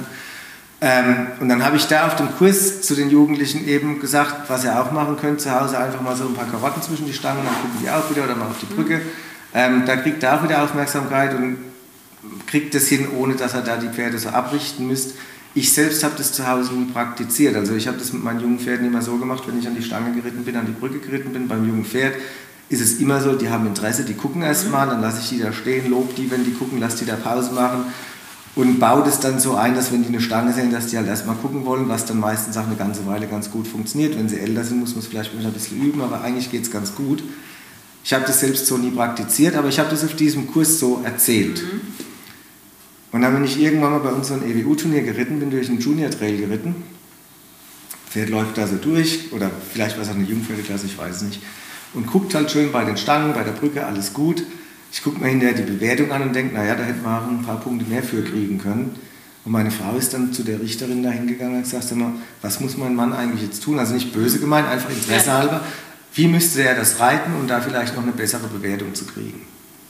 Und dann sagt die zu meiner Frau, bei deinem Mann sieht man zu offensichtlich, dass er zu Hause mit Karotten übt, dass das Pferd den Kopf runternimmt. Und deshalb kann ich den dann nicht besser bewerten. Und in dem Moment habe ich nur gedacht, zum einen habe ich das noch nie so gemacht mit meinem Pferd, also kann man es gar nicht sehen, dass ich so mache. Und zum anderen hat schon andere Richter, vielleicht auch der gleiche, irgendwann mal zu mir umgekehrt gesagt, ich weiß zwar, dass das Pferd ist da jetzt gerade durch die Rennen gelaufen ist, wahrscheinlich eine ziemlich harte Schule hinter sich hat, aber wenn er die Manöver top abliefert, dann muss ich es halt gut bewerten. Ich kann ja nicht schlussfolgern, wie der trainiert wurde. Mhm. Also im negativen Sinne mhm wurde es dann trotzdem belohnt. Mir wurde dann unterstellt, ich würde das zu Hause mit Karotten üben und das wurde dann wieder bestraft, wo ich gedacht das passt jetzt auch nicht zusammen. Dann müsste ich ja eher sagen, der, bei dem ich denke, das Pferd geht durch eine harte Schule, dem gebe ich mal nur plus ein halb auf den Zirkel, ja. auch wenn es eigentlich plus eins war. Und der, der sein Pferd mit Karotten dazu kriegt, den Kopf runterzunehmen, dem gebe ich gerne plus eins, weil ich muss mir überlegen, das sind beides Menschen, die haben eine Vorbildfunktion. Was will ich denn haben? Will ich das Vorbild haben, wo die Leute auf dem Abreitplatz sehen, ah, da wird ein bisschen energischer geritten, oder will ich das Vorbild haben, wo die Leute auf dem Abreitplatz sehen, der hat so eine ganz nette Idee, wie man das auch hinkriegen kann. Ja, da sage ich immer, es gibt zwei Arten von Training. Es gibt das Training, was über Druck und Strafe arbeitet mhm. und es gibt das Training, was über Belohnung arbeitet. Genau. Ne? Ja. Äh, ich habe jetzt ich glaube, bei einer Hundetrainerin, die auch Pferdetrainer ist, die sagt, äh, oder über Anerkennung, dass das Pferd Anerkennung bekommt. Das ist ja Lob und genau, ne, genau. Das, ist, das stimmt. Vielleicht, ähm, also wir beide sind ja sehr aktiv in der Jungpferdegeschehen schon immer, reiten auch viel gegeneinander. ähm, vielleicht würdest du mal kurz so erklären, was die Jungpferdedisziplinen sind und ich werde ganz oft gefragt, was muss ich machen, um gut in der Jungpferde zu sein? Was, wie würdest du das erklären? Das ist eine gute Frage. Manchmal frage ich mich das ja auch. Ne? Ähm, letzten Endes die Jungpferdeprüfung, es gibt ja drei Stück. Es gibt den Jungpferde Trail, es gibt die Jungpferde Basis und die Jungpferde Reining. Äh, der Jungpferdetrail ist, wie der Name schon sagt, an die Trailprüfung angelehnt. Die, Prüfung, äh, die Hindernisse in diesem Jungpferdetrail sind aber natürlich einfacher gestaltet, wie es in einem Junior Trail wäre. Wir haben da im Regelbuch festgelegte Pattern, wo der Richter sich dann entsprechend für die Altersklasse was aussucht. Insofern ist dann auch das, was auf dem Turnier auf einen zukommt, nicht zu überraschend. Man kann das Pferd da ganz gut darauf vorbereiten. Und es wird natürlich in diesem Jungpferdetrail nicht alleine nur bewertet, wie das Pferd diese Hindernisse bewältigt, sondern das Pferd an sich wird bewertet, auch nach Gangqualität und Rittigkeit und nach Ausbildungsstand. Mhm. Ähm, was natürlich dann einfach für die Entwicklung des Pferdes gut ist, weil man da ganz andere Ziele hat, auf die man hinarbeitet, als nur stupide, sage ich mal, die Hindernisse zu üben. Genau, die Pattern ist in verschiedene Teile unterlegt und man kann sogar platziert sein, obwohl man sich halb verritten hat, jetzt übertrieben gesagt. Genau, das ist nicht genau. im Junior Trail, so die verritten hast, hast einen Score von null, ja. sondern es sind verschiedene Einzelteile, die Gangarten werden einzeln bewertet und dementsprechend, selbst wenn du hier die kleine Wolte vergessen hast, dann kriegst du nur für den Teil vielleicht einen Abzug. Genau. Und genau. man arbeitet ja auch mit dem 10-Punkte-System, also ja. 7, 6, 8, genau, genau. Obwohl ich mich da tatsächlich manchmal frage, was die 10 ist. Ne? Das fliegende Einhorn. Ab und zu kriegt man sie schon, aber sie ist sehr schwierig zu kriegen. Also habe ich auch vor Jahren mal in Jungpferdetrainingssituationen gehabt, Pferd geht super schön damals über die Schrittstangen. Mhm. Ich gucke mir hinterher die Bewertung an, es war ein vierjähriges Pferd, ich hatte glaube ich sieben oder acht Punkte, stehe hinterher an dem Score-Sheet guck mir das an von hinten. Von einem Richter hatte ich auch die 10. Mhm. Und dann kommt dieser Richter zufällig, der mir die 10 gegeben hat und sagt zu mir, du, ich muss mich noch bei dir entschuldigen. Sage ich, wofür? Ich habe dich zu gut bewertet. Habe ich gesagt, wieso hast du mich zu gut bewertet? Na, er hat von seinen Kollegen hinterher einen Rüffel gekriegt, weil er mir die 10 auf die Schrittstangen gegeben hat, weil ein, Pferd, ein vierjähriges Pferd kann noch nicht so gut über Schrittstangen gehen, dass man da eine 10 für gibt. Ja. Was natürlich kompletter Blödsinn ist. Wobei, das ist jetzt schon 10, 15 Jahre her, und ja. das ist wahrscheinlich anders. Ja. Ähm, aber tatsächlich durch das Bewertungssystem und auch dadurch, dass wir halt keine Penalties in diesem System haben, haben die Fehler keinen so hohen Stellenwert und das ist gerade für die Jungpferde eben wichtig, dass man die noch nicht so perfekt haben muss, die können auch mal an eine Stange anstoßen und trotzdem kann man noch einen guten Score letzten Endes erzielen. Was sagst du zur ähm, Gangqualität? Wie, wie bekommt man gute Gangnoten? Ähm, na, letzten Endes orientiert sich das natürlich an äh, unserem Ausbildungsschema. Dass die Pferde eben dementsprechend geritten sind, dass die einen schönen Schritt, einen sauberen Viertakt haben, dass die sich schön tragen, dass der Trab ein sauberer Zweitakt ist, dass man dann auch schon so langsam den positiven Spannungsbogen erkennen kann mhm. beim Reiten. Der Galopp ein sauberer Dreitakt, ein durchlässiges Pferd. Wobei in der Jungpferdeklasse noch nicht erwartet wird, dass das Pferd eben diesen Spannungsbogen über die ganze Prüfung hinweg halten kann. Mhm. Das soll eigentlich immer meines Wissens nach der beste Teil gewertet werden, wenn der mal so Passagen hat, wo er nicht ganz so gut ist, aber vorher, hinterher gut war, dann so ist der Richter angehalten, den guten Teil dann eben zu werten. Mhm. Und dadurch muss das Pferd natürlich noch nicht durch die ganze Prüfung so präsent und gut sein, wie er vielleicht in einem Junior Trail sein müsste. Mhm. Was meinst du mit positivem Spannungsbogen? Also ich weiß es, aber Na, dass das Pferd erläutert? sich über die Hinterhand trägt, dass der Rücken hochkommt, dass das Pferd die Schulter anhebt dabei, dass der, der, die Gewichtsverlagerung dann eben mehr Richtung Hinterhand geht. Wobei man natürlich da auch immer ehrlich sein muss. Ähm, Gewicht auf die Hinterhand nehmen ist beim Pferd immer eine relative Geschichte, weil der Hals, der Kopf hängt ja nur mal an der Schulter dran. Also wenn wir das Pferd auf eine Waage stellen würden, wird der trotzdem hinten nicht schwerer als vorne. Es geht einfach darum, dass er hinten mehr Last aufnimmt und das kann man ganz gut erkennen, wenn man das Pferd so im Seitenprofil laufen sieht und die Schere, die zwischen den Vorderbeinen auseinander geht, genauso weit auseinander geht wie bei den Hinterbeinen, dann haben wir eine relativ gleichmäßige Gewichtsverteilung. Wenn das Pferd vorne deutlich größere Schritte macht als hinten, dann haben wir hinten weniger Gewicht als vorne. Mhm. Wenn das Pferd hinten größere Schritte macht als vorne, haben wir eigentlich mehr Gewicht auf der Hinterhand als auf der Schulter. Also mhm.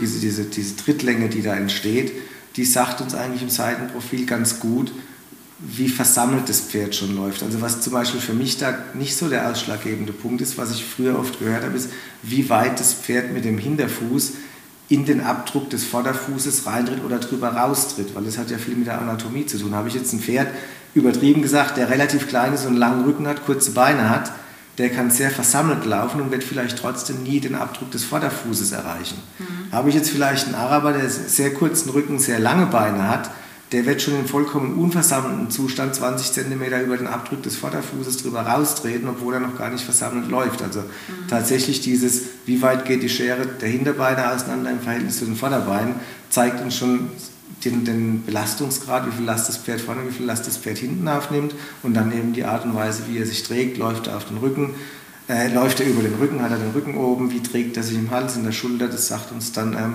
sind wir da Richtung positiven Spannungsbogen unterwegs oder eben nicht. Hm.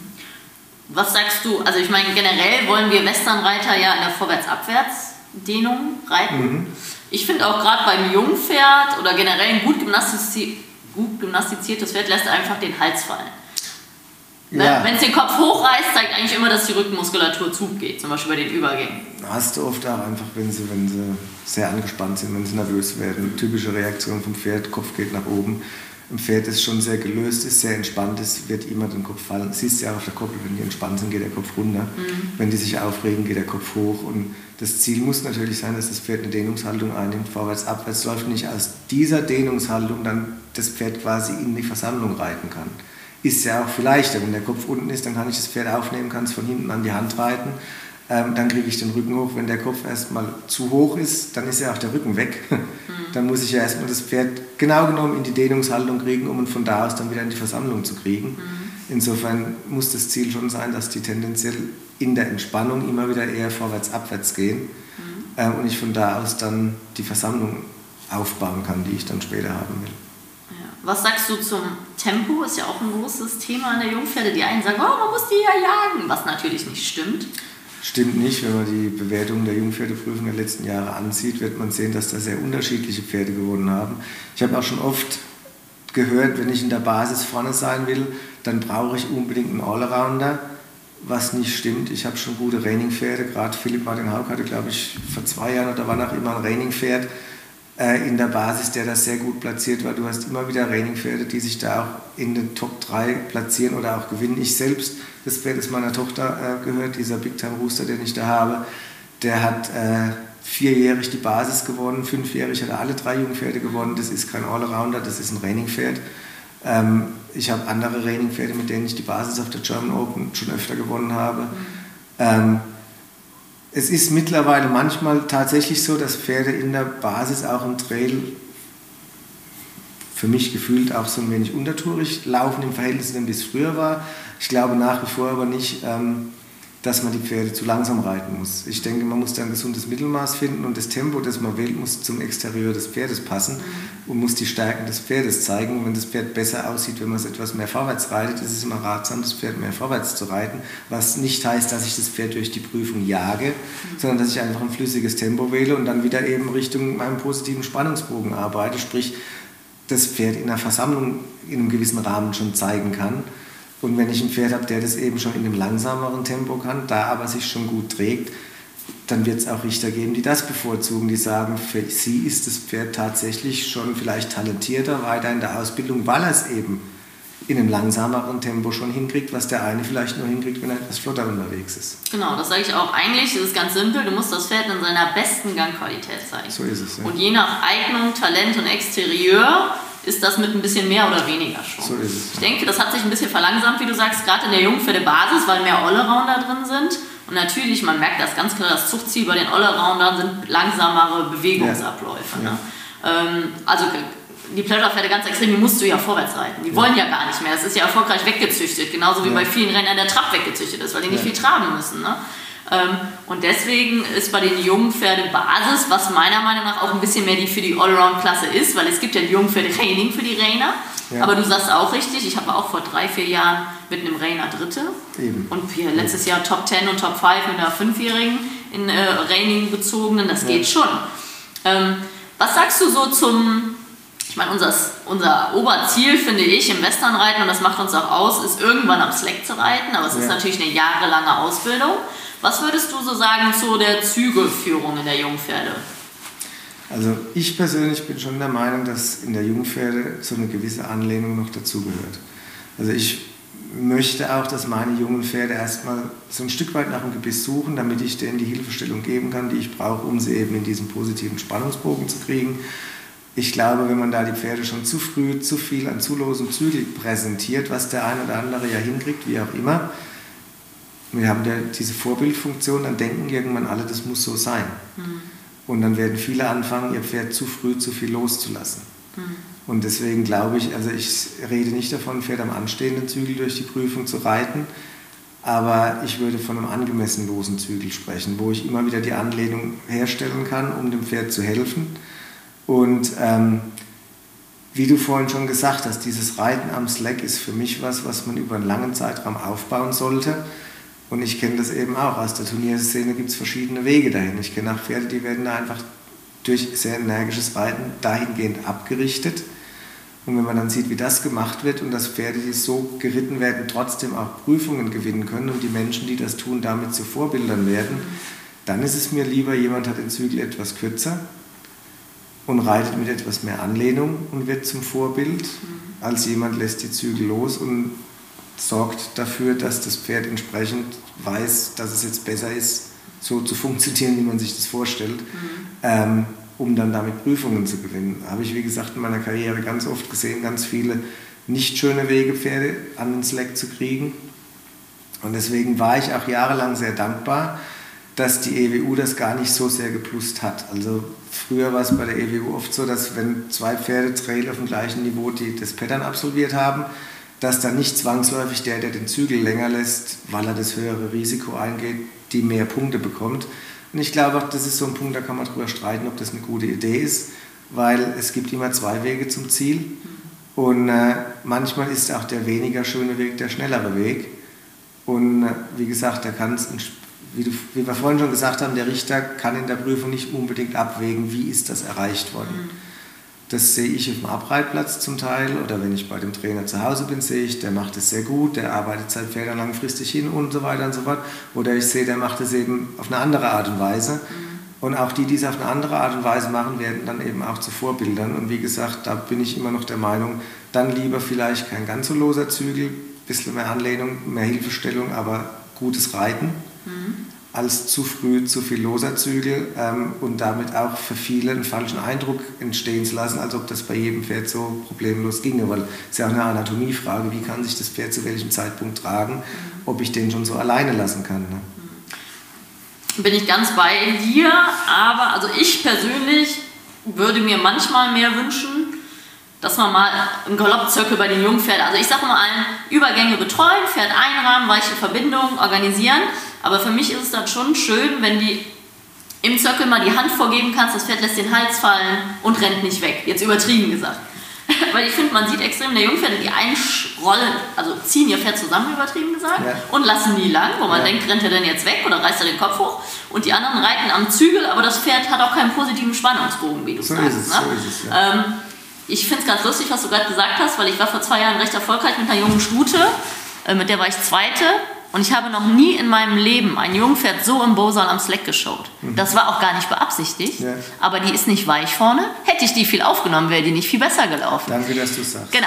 Aber ich glaube, die haben mich fast dafür abgestraft, weil die gesagt haben, wenn die jetzt gewinnt, dann wollen alle so reiten und ziehen alle viel an ihren Pferden rum. Ne? Du hast recht mit dieser Vorbildfunktion. Wenn man die Latte so extrem hoch liegt, dann wollen das alle und machen vielleicht unfaire Dinge. Aber tatsächlich war das gar keine extreme Absicht bei diesem Pferd, sondern die hat sich so angeboten. Aber da sind wir wieder beim Talent. Das würde ich nie bei einem Pferd versuchen, äh, künstlich zu erzeugen. Ne? Ja. Weil dieses künstlich erzeugen klappt auch nicht in so einer langen Prüfung. Das schaffst du nicht bei so einem richtig, jungen Pferd. Richtig. Wobei das, was du gerade sagst, habe ich umgekehrt aber auch schon erlebt. Ich mhm. habe Pferde auf Turnieren auf der German Open Jungpferdeklassen ge äh, gewinnen sehen, die auch am Bosal mit mhm. Slack geschaut wurden. Und ich habe mir die so beim Abreiten angeguckt und habe mir gedacht, wenn die jetzt in der Prüfung das Pferd, also ich meine jetzt nicht dich, ne? Mhm. wenn die jetzt das Pferd in der Prüfung aufnehmen muss, wird der nicht durchlässig sein. Ja. Der ihre einzige Chance ist, diese Zügel nicht anzufassen, mhm. weil das Pferd sich von Haus aus ganz nett trägt, wird es gut aussehen, aber eigentlich ist es gar nicht so gut, wie es aussieht. Das ist wieder auch Kehrseite. Da ist es mir lieber, so habe ich früher auch viele meiner Pferde geritten. Ich habe die in der Prüfung immer mal wieder zwischendurch aufgenommen, um zu zeigen, die sind durchlässig, die geben nach, habe sie aber auch dann wieder alleine gelassen und habe sie alleine laufen lassen, um zu zeigen, ich muss es aber nicht die ganze Zeit genau. tun. Das ist so für mich der Weg, wie ich mir vorstelle, dass man so eine Prüfung reiten genau. soll.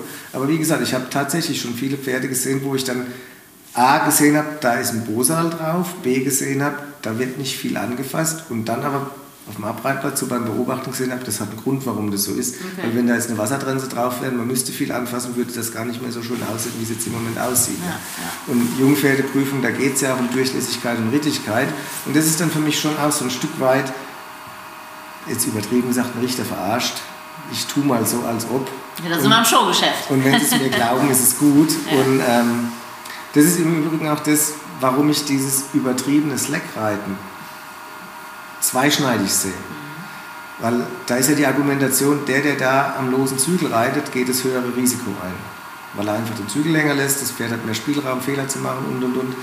Aber aus meiner Erfahrung raus ist es oft schon so gewesen und ich weiß, dass es viele Menschen gibt, die das trotzdem sehr gut und ganz toll machen mit dem Reiten am Slack. Aber ich habe schon oft gesehen, dass eben viele Pferde intensiv darauf abgerichtet werden, dass sie sich einfach nicht mehr trauen, an dem Slack irgendwas falsch zu machen. Und dann sage ich sogar, der, der den Slack nicht so hingibt, geht das größere Risiko ein, weil der sein Pferd eben nicht so abgerichtet hat und weiß, da kann was schief gehen. Und der, der die Zügel lang lässt, weiß genau, das Pferd weiß genau, was ihm blüht, wenn die Zügel zu lang, äh, wenn die Zügel los sind, er hört nicht zu. Insofern glaube ich manchmal, dass das nicht immer ein Beweis für ein besseres Reiten oder für eine bessere Rittigkeit ist. Ne? Ich weiß, was du meinst, weil ja. ich sage immer, es ist unser Job als Trainer auf dem Turnier, wenn das Pferd sich unwohl fühlt und abgelenkt ist, dass wir das Pferd einrahmen mit Zügel und Schenkel. Das genau. Pferd wird besser und hört uns zu. Genau. Und das, was du gerade sagst, das sieht man. Die reiten am langen Zügel, das Pferd ist abgelenkt, die nehmen es auf und dann eskaliert es jetzt übertrieben gesagt. Genau. Es geht gegen die Hand, es fühlt sich unwohl. Aber das ist für alle Reiter. Wenn ihr das Pferd aufnehmt und es wird schlecht, es wird schlechter dadurch. Da muss man sich Gedanken im System machen. So Weil im Idealfall sollte das Pferd, wenn die Hilfen kommen, Zügel und Schenkel immer zusammen, besser werden weil es unserer Hand vertraut. Und das ist ja ein schmaler Grat. So die einen ignorieren die Hand und legen sich drauf und die anderen haben Angst und verkriechen sich. Ne? Genau so ist es. Und das ist ja ganz wichtig in dieser Jungpferdeschiene, dass ich dem Richter und dem Pferd zeigen kann, komm, ich helfe dir, wir machen so das zusammen.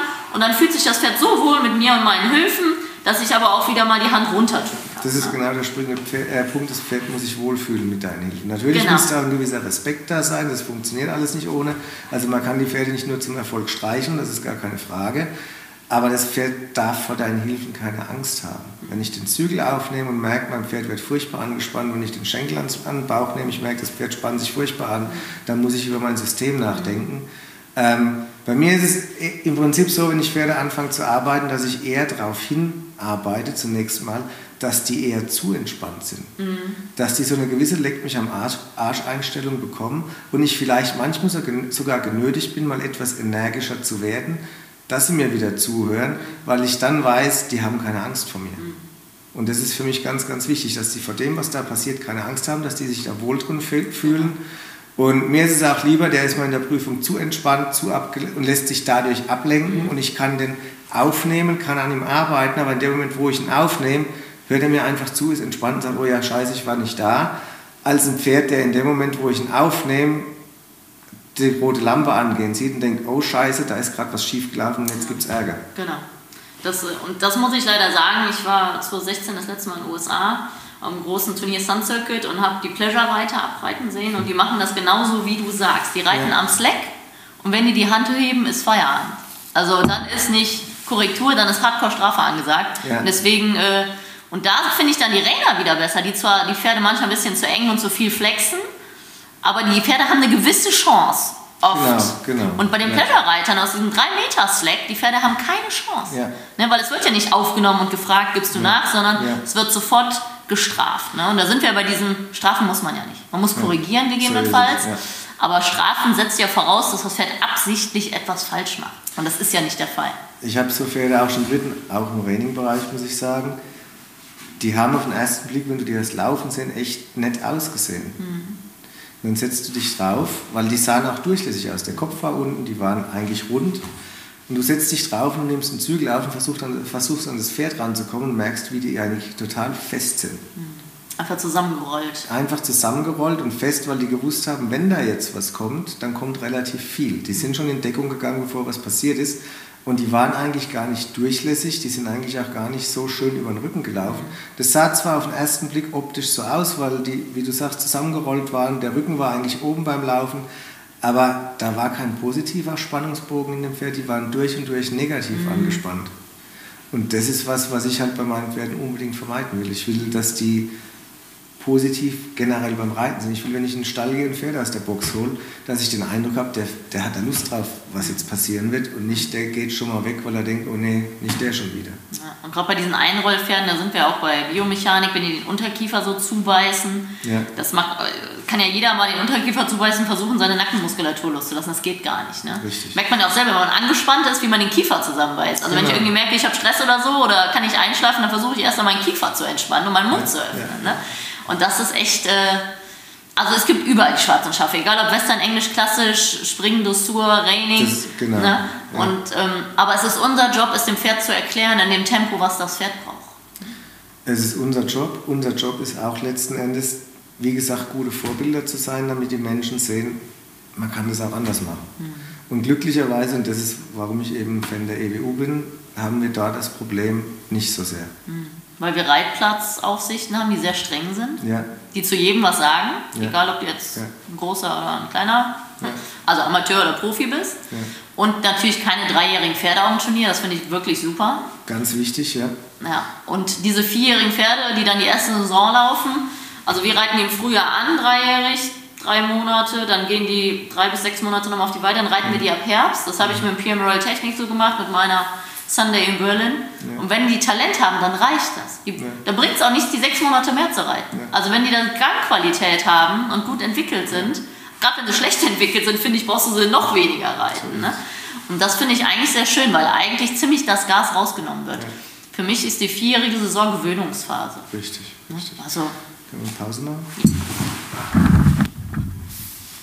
So, du hast gesagt, du gibst auch mehrere Kurse auswärts oder hauptsächlich auf deiner Anlage? Sowohl als auch. Also wir haben hier meistens über die Wintersaison, dann die Turniersaison rum ist, machen wir hier so ein paar Kurse zu verschiedenen Themen, halt Basis, Trail, Western Riding, was auch immer.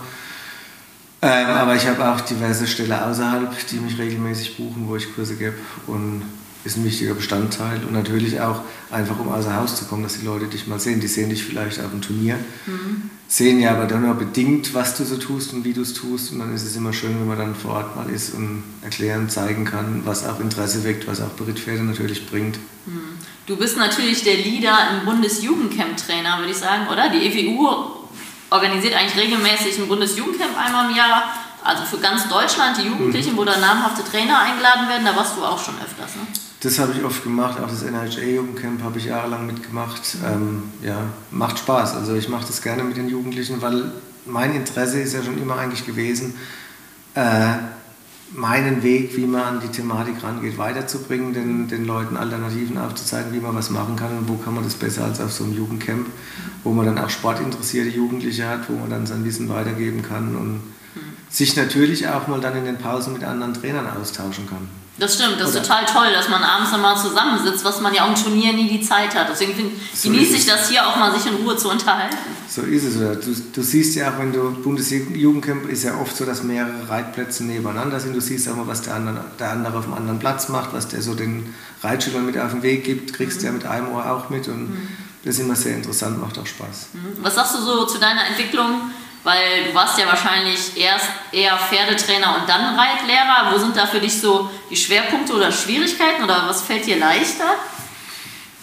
Äh, ich denke, das hat beides seine, seine einfachen, seine schwierigen Seiten. Also zunächst war es für mich natürlich leichter zu reiten, weil, wie wir vorhin schon gesagt haben, du machst viele Dinge irgendwann intuitiv, denkst nicht drüber nach, machst es einfach und wenn du Glück hast, äh, funktioniert es in dem Moment, wo du anfängst, Unterricht zu geben, musst du die Dinge mehr durchdenken, musst du begründen können, musst sie erklären können, damit der, der es tun soll, es auch nachvollziehen kann, auch weiß, wann er was von dem, was du ihm da vermittelst, anwenden soll, weil er es verstanden hat.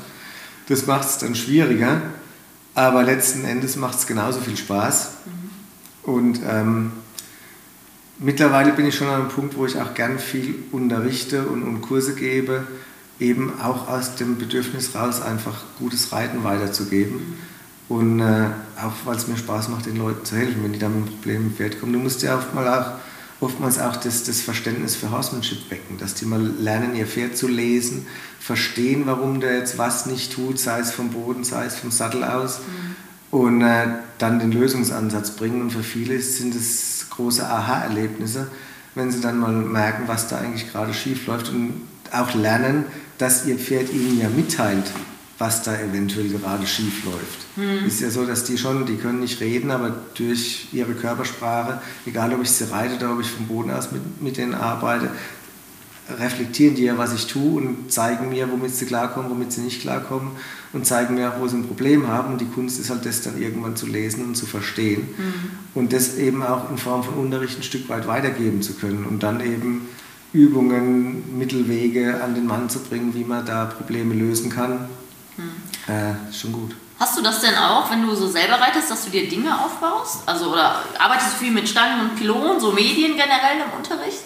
Im Unterricht ja, wenn ich selbst aufbaue, wenn ich die Zeit dazu habe. Natürlich, wenn ich junge Pferde habe, habe ich schon oft gemerkt, wenn ich da ein paar Pylonen aufstelle, da ein bisschen drum rumreite, die als Basis für einen Zirkel nehme, dass das für die auch so, so, ein, so einen Sinn ergibt dann. Mhm. Dass sie nicht einfach irgendwo hingelenkt werden, sondern da ist was, wo sie drum rumgelenkt werden. Dass natürlich einfach für die Entwicklung des Gangwerks dann auch ganz gut ist, wenn ein paar Stangen im Weg liegen, die da mal drüber laufen müssen, mal diagonal, mal gerade, wie auch immer. Ähm, insofern tue ich das schon bei Jungpferden auch machen, dass ich auch im Hinblick dann auf die Jungpferdeprüfung da mal Dinge in den Weg lege und eben nicht einfach nur das Pattern da aufbaue, sondern einfach ein bisschen variiere. Tue mir auch gern mal für Pferde, die eben Superhorse, Trail, Rennschreiting gehen sollen, irgendein so Kombi-Hindernis aufbauen, wo ich dann eben mehrere Dinge, äh, Jog-Over, Loop-Over, vielleicht rückwärts richten, seitwärts gehen, an einem kompakten Hindernis üben kann, ohne dass ich die ganze Halle zubauen muss dabei. Mhm. Ähm, weil du natürlich auch merkst, dass es den Pferden auch Spaß macht, wenn die da einfach was sehen, womit sie dann arbeiten können. Ähm, da entsteht, entsteht auch wieder Motivation beim Pferd. Ja, und man, man überprüft sich halt selber, wenn man ja. konkrete Linien reiten so muss. Deswegen, ja. ich baue mir, also ich schleppe auf die Halle bei uns und ich baue mir oft dann irgendwas auf. Ja. Ein Kleeblatt mit Stangen, mit Pylonen. Oder ein Dreieck. Und dann reite ich je nach Ausbildungsstand verschiedene Linien und dann, dann sieht man ja auch, deswegen empfehle ich das immer allen Schülern, sich irgendwas aufzubauen, damit sie konkrete Wege sich vornehmen, anstatt rumreiten und nur aufs Pferd reagieren. Und ich merke an mir selber, dass ich ordentlicher reite, wenn ich mir was aufbaue. Das ist tatsächlich so. Also ich tue, was ich oft auch mache im Reitunterricht, einfach für Seitengänge und so, dann Dinge aufbauen, was weiß ich sechs, fünf, sechs Pylonen in einer Reihe, wo die dann so ein bisschen Viereck vergrößern, verkleinern, mhm. um die Pylone machen müssen, dass sie so einen Anhaltspunkt haben, wie weit sie vor, wie weit sie zur Seite müssen und so Sachen. Ja. Das hilft. Ne? Das ist auch, dass man lernt, sich den Raum einzuteilen, was ich ja später in der Prüfung auch können muss. Mhm. Und damit die auch einfach aufhören, dauernd aufs Pferd zu gucken. Mhm. Wenn da eine Pylone im Weg ist, eine Stange im Weg ist, dann muss ich halt auch mal gucken, wo ich hinreite und kann nicht immer nur gucken, ob die Ohren noch an der richtigen Stelle sind. Mhm. Ähm, ich empfehle denen dann immer, sie sollen mal ein schönes Foto von den Ohren ihres Pferdes machen, dass sich übers Bett hängen, dann können sie die ganze Nacht die Ohren ihres Pferdes angucken. Aber beim Reiten sollen sie es bitte lassen. Ja, ja. Es gibt ja auch Leute, die ganz schön, die immer aufs Horn gefühlt gucken. Ne? Ja, ich sage immer, es geht ja auch darum, das zu fühlen, aber viele gewöhnen sich an, obwohl sie es eigentlich fühlen, trotzdem noch zu gucken. Ne? Richtig, und viele verlernen auch das Fühlen durchs Gucken. Mhm. Also, das ist ja auch ganz wichtig. Also, ich ertappe mich ja selbst dabei, mhm. dass ich oft dann versucht, das Pferd einfach nicht zu kontrollieren, aber zu überprüfen, ist alles so, wie ich es haben will. Mhm. Und denkt, scheiße, jetzt hast du schon wieder einen halben Zirkel aufs Pferd geguckt, wieso guckst du eigentlich nicht nach vorne? Ne? Mhm. Und äh, versucht das auch bei mir wieder zu ändern. Ne? Also das sind ja Dinge, die schleichen sich ja auch permanent immer wieder ein. Mhm. Und da ist, glaube ich, keiner gefeit vor. Und letzten Endes muss da jeder immer wieder an sich arbeiten, die, diese Dinge, äh, diesen Dingen vorzubeugen. Das stimmt. Und es hat ja auch viel mit korrektem Sitzen zu tun. Also ist nun mal so, wenn ich immer nach unten gucke, kriege ich irgendwann meinen Buckel, ich sitze irgendwann mehr gerade auf dem Pferd. Mhm. Und deswegen ist halt wichtig, dass ich da von Anfang an was dagegen tue. Ist natürlich auch ganz extrem, wenn man einen Westernhut auf hat und da guckt immer runter. Das sieht ja richtig quer durch die Halle, sag ich immer. Ne? Ja, es gibt natürlich Menschen, die sitzen dann so auf, dass sie trotzdem nach vorne ja, guckt. okay.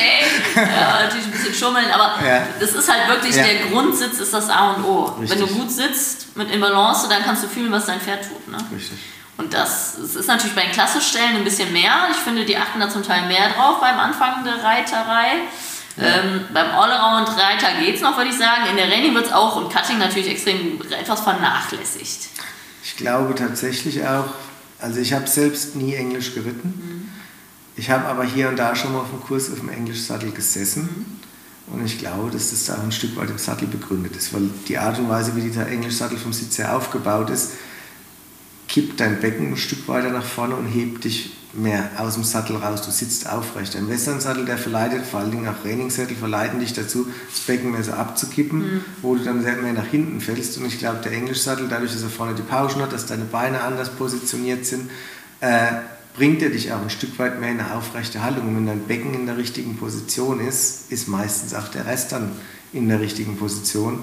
Und das ist natürlich, wenn jemand von Anfang an Western reitet und dann vielleicht noch Schwerpunkt vielleicht Training, wo viele erfolgreiche Reiter halt nicht wirklich äh, Horsemanship technisch im Sattel sitzen. Oftmals ja, was die letzten Jahre ja gang und gäbe ist mit extrem kurzen Steigbügeln, da kriegst du keine gute Haltung auf dem Pferd. Also ich habe gerade neulich ein Video gesehen aus von 93 Training Futurity USA und damals sind alle noch mit extrem langen Steigbügeln geritten. Und das war dann ein total krasser Gegensatz, wenn man das gesehen hat. Damals diese extrem langen Steigbügel, die wären mit den Steigbügeln niemals in der Lage gewesen, in einen leichten Sitz zu gehen oder leicht zu traben, weil die wären aus dem Sattel nicht rausgekommen. Mhm. Und wenn du heute viele Trainingreiter siehst, wo du denkst, die wollen eigentlich springen gehen, so wie sie drauf sitzen, da hat sich schon einiges auch getan. Warum das so ist, weiß ich selbst eigentlich auch nicht, weil ich habe immer das Gefühl, wenn die Steigbügel zu kurz sind, tust du dir einfach zu viel Bewegungsfreiheit im Bein nehmen.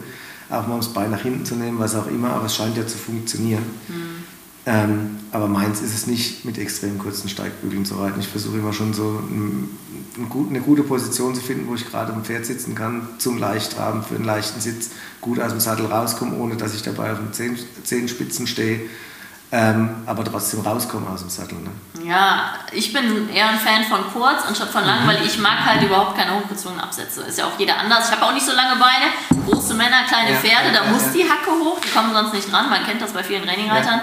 Aber ich persönlich finde gerade im Allround-Bereich und so, wenn du zum Beispiel leicht trappst und jedes Mal die Hacke hochziehst, ist nach meinem Empfinden der Bügel zu kurz, äh, zu lang. Ja. Also ich deswegen, aber du hast recht, die ja. sollen schon Bewegungsfreiheit haben im Bügel. Ja, ne? Aber eine tiefe Hacke wäre halt erwünschenswert, weil wenn das ich die ganze Zeit den Sporen am Pferd. Das ist wünschenswert, wobei ich halt auch denke, das musst du eigentlich beim Reiten, sind wir beim Thema Sitz, dadurch erzählen, dass du eigentlich die Zehenspitze hochholst und nicht die, den Absatz runterdrückst.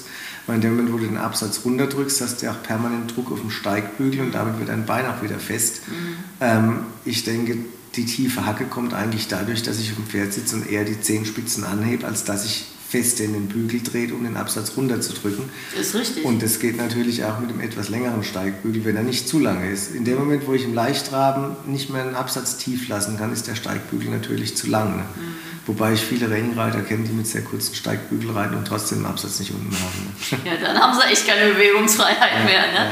Ich meine, das war ja aber auch früher das klassische Ding auf der DM in der Horsemanship, Drop Your Stirrups, also Füße genau. aus den Bügeln und dann sieht man, wie die ganzen Zehen auf einmal runterhängen. Ne? Aber total interessant, also ich bin da voll deiner Meinung, dass man eher die Zehe hochzieht, als die Hacke runterdrückt. So ist es. Das habe ich so noch nie formuliert gehört. Ist aber so. Ist aber, aber es ist natürlich so, weil ich möchte ja nicht die ganze Zeit Druck im Bügel. Das heißt ja durchparieren zum Beispiel. Ne? Deswegen, Tatsächlich ja. ist es auch so, ich habe bei euch auf dem Turnier, ich glaube das war 86, war ein AQ-Turnier, da hat der Richard Drake damals berichtet, mhm. der Bücher über Horsemanship und Tralala geschrieben hat. Und das war die längste Horsemanship, die ich meines Lebens geritten habe. Und zwar hat er uns hinterher dann, damals hat man ja noch dann diese, diese Railwork gemacht. Mhm. Und der hat uns nicht wie die anderen einfach auf den Hufschlag geschickt und da Schritt, Trab, Galopp reiten lassen. Der hat uns dann auf zwei Zegel geschickt. Wir mussten aus dem Steigbügel raus, wir mussten ohne Steigbügel leicht traben. wir haben da die lustigsten Dinge machen müssen. In dieser, war noch Jugendlicher damals, in dieser Horsemanship. Und das war schon beeindruckend, aber der hat da wirklich auf Herz und Nieren geprüft, wie du auf dem Pferd sitzt letzten Endes. Ne? Also ob du in Balance sitzt. Genau. Also ob man im Pferd sitzt oder über dem Pferd gefühlt. Ne? Ja. ja, sehr schön.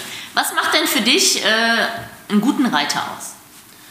Einen guten Reiter, natürlich ein guten, guter Sitz, sind wir gleich beim richtigen Thema, dass er eben in Balance auf dem Pferd sitzt, dass, er, dass die Hand unabhängig vom Sitz ist, dass er also weiche Zügelhilfen geben kann, auch wenn das Pferd vielleicht mal nicht so gut zu sitzen ist. Das kennen wir ja alle, das Pferd schmeißt es ziemlich durch die Gegend. A, müssen wir dann den Rücken mitschwingen, um das sitzen zu können, was oftmals schwierig werden kann. Ich kann dir sagen, je älter du bist, umso schwieriger wird es. Mhm. Ähm, aber in so einem Moment dann die Hand eben auch ruhig halten zu können. Das zeigt mir dann, ist die Hand unabhängig vom Sitz mhm. und auch die Beine dann ruhig zu halten, die, die Beine immer richtig zu positionieren. Mhm. Gerade wenn wir so Themen haben wie Galoppwechsel, habe ich ganz oft, wenn ich mit Leuten das übe, dass sie dann am Pferd sitzen und das anfangen zu üben und die kriegen das innere Bein nicht weg. Mhm. Die sitzen um, das äußere Bein geht zurück, aber das innere Bein geht nicht weg vom Pferd, weil sie einfach noch nicht so koordiniert sind, dass sie das eine Bein wegnehmen können, während sie das andere dran nehmen. Mhm. Diese, diese Fähigkeit der Koordination, dass ich mit dem einen Bein was anderes tun kann wie mit dem anderen, dass ich mit dem Sitz einwirken kann, obwohl ich gerade was mit dem Bein mache, mit der Hand wieder was anderes mache. Das sind ja alles Dinge,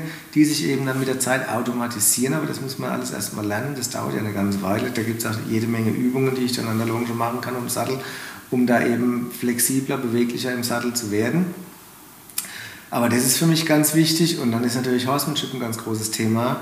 Also nicht die, die Disziplin Horsemanship, sondern das, was man langläufig darunter versteht halt, dass Menschen Einfühlungsvermögen haben, auch die Ethik beim Reiten eine wichtige Rolle spielt ähm, und die Menschen einfach lernen, Pferde zu verstehen, mit Pferden richtig umzugehen ähm, und damit ein guter Reiter letzten Endes werden. Hm. Ja. ja, also koordinativ ist Reiten ja für uns Peanuts, wir es immer machen. Aber du kannst ja selbst einen Top-Sportler nehmen oder eine Yogalehrerin, egal, und die kriegen es nicht hin am Anfang. Ne? Ja, das ist so komplex eigentlich. Das ist ja genau der springende Punkt. Ich habe vor Jahren auch schon mal zu jemandem gesagt, wenn Autofahren so funktionieren würde wie Reiten, dann müssten wir, um nach links abbiegen, abzubiegen, unser Gewicht im Sitz in eine bestimmte Position bringen, mit dem einen Fuß das eine machen, während wir mit dem anderen Fuß das andere machen und noch das Lenkrad drehen. Und dann überlegen wir uns mal, was im Straßenverkehr los wäre, wie viele Autos noch dahin fahren würden, wo sie hinfahren sollen. Für uns ist es irgendwann einfach, weil wir es jahrelang oft gemacht haben und weil wir auch langsam reingewachsen sind. Als junger Reiter am Anfang hast du halt viel über die Hand gemacht, es hat irgendwie funktioniert, da kam noch ein Schenkel mit dazu. Irgendwann hast du dann gelernt, dein Gewicht noch mehr mit einzubringen wenn du ganz ambitioniert warst, so wie ich das dann mit meinem Pferd auch war, das ich ja lange geritten habe, hast du dann irgendwann mal versucht, das Pferd nur mit Sitz und Schenkel zu reiten, das dir dem Pferd anzugewöhnen, dass das geht, wo du dann eben auch dem Pferd beibringst, aber auch selbst lernst, eben die Hilfen entsprechend einzusetzen, mhm. ähm, was früher auch gang und gäbe war, was heute siehst du das gar nicht mehr, aber gerade bei so Horsemanship-Kursen habe ich früher viele Trainer gesehen, die die Zügel aus dem Gebiss ausgebaut haben und dann zwischen den Zügel und das Gebiss einen Bindfaden eingesetzt haben was zur Folge hat, wenn du sehr fest ziehst, reißt das Ding. Mhm. Damit du lernst, mit einer feinen Hand zu reiten. Du konntest nur noch sehr weich den Zügel aufnehmen, weil bei allem anderen wäre der Zügel abgewesen, mhm. ähm, um halt die Reiterhand zu schulen. So Sachen macht heute keiner mehr. Ist natürlich auch mit einem gewissen Risiko behaftet, wenn das Pferd erschrickt und wegrennt und der Reiter zieht schnell, hat er zwei Zügel in der Hand, aber kein Pferd mehr dran. Mhm. Das kann in die Hose gehen, aber... Ich kenne das mit Strohkordern im Halfterreiten, da kriegst du auch ja, eine feine Hand. Ja, ja.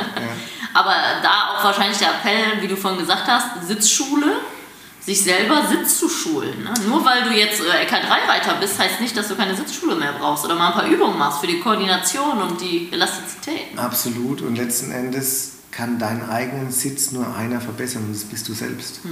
Du kannst 20 Jahre in den Unterricht gehen und dir 100 Mal sagen lassen, wie du korrekt auf dem Pferd sitzt. Wenn du nicht selbst beschließt, ab morgen achte ich drauf, das anders zu machen, hm. wird es nicht funktionieren. Ich meine, das erlebe ich ja auch im Reitunterricht. Du hast Leute, denen kannst du 100 Mal sagen, wie sie sich draufsetzen sollen. Das machen die dann in dem Moment, wo du sagst, für genau fünf Schritte und dann ist der Sitz wieder weg. Und du weißt genau, wenn die jetzt zu Hause sind, reiten allein und keiner sagt was zu denen, dann ändert sich da nichts. Und du hast andere, denen erklärst du das ein paar Mal und du merkst, du musst dich auch immer wieder erinnern, aber da ist eine Eigenmotivation. Die, die wollen das jetzt lernen und dann kriegen die das auch irgendwann hin. Aber das kann keiner für dich machen. Das musst du selbst entscheiden, dass du das lernen willst, so wie es halt bei vielen Dingen beim Reiten ist. Nur, dass da einer in der Mitte steht und der immer wieder sagt, so wird es gemacht, wird dir das Reiten nicht beibringen. Das ist wie wenn ich ein Instrument lernen will. Ich muss halt üben, damit es was wird. Ich muss mir einprägen, was so meine Fehler sind und versuchen dran was zu tun und dann wird es irgendwann besser werden. Ansonsten kann sich da einer mundfußlich reden. Du wirst nicht besser werden, nur weil es einer dauernd sagt. Ja, ja, man muss das schon wirklich wollen, aber trotzdem braucht man regelmäßig den Blick von außen. Ne? Und ja. wenn man auch mal ein Video von sich selber macht, wenn man gerade keinen Trainer an der Hand hat, von der Freundin, die am Rand steht oder so, ja. sich selber zu reflektieren. Ne?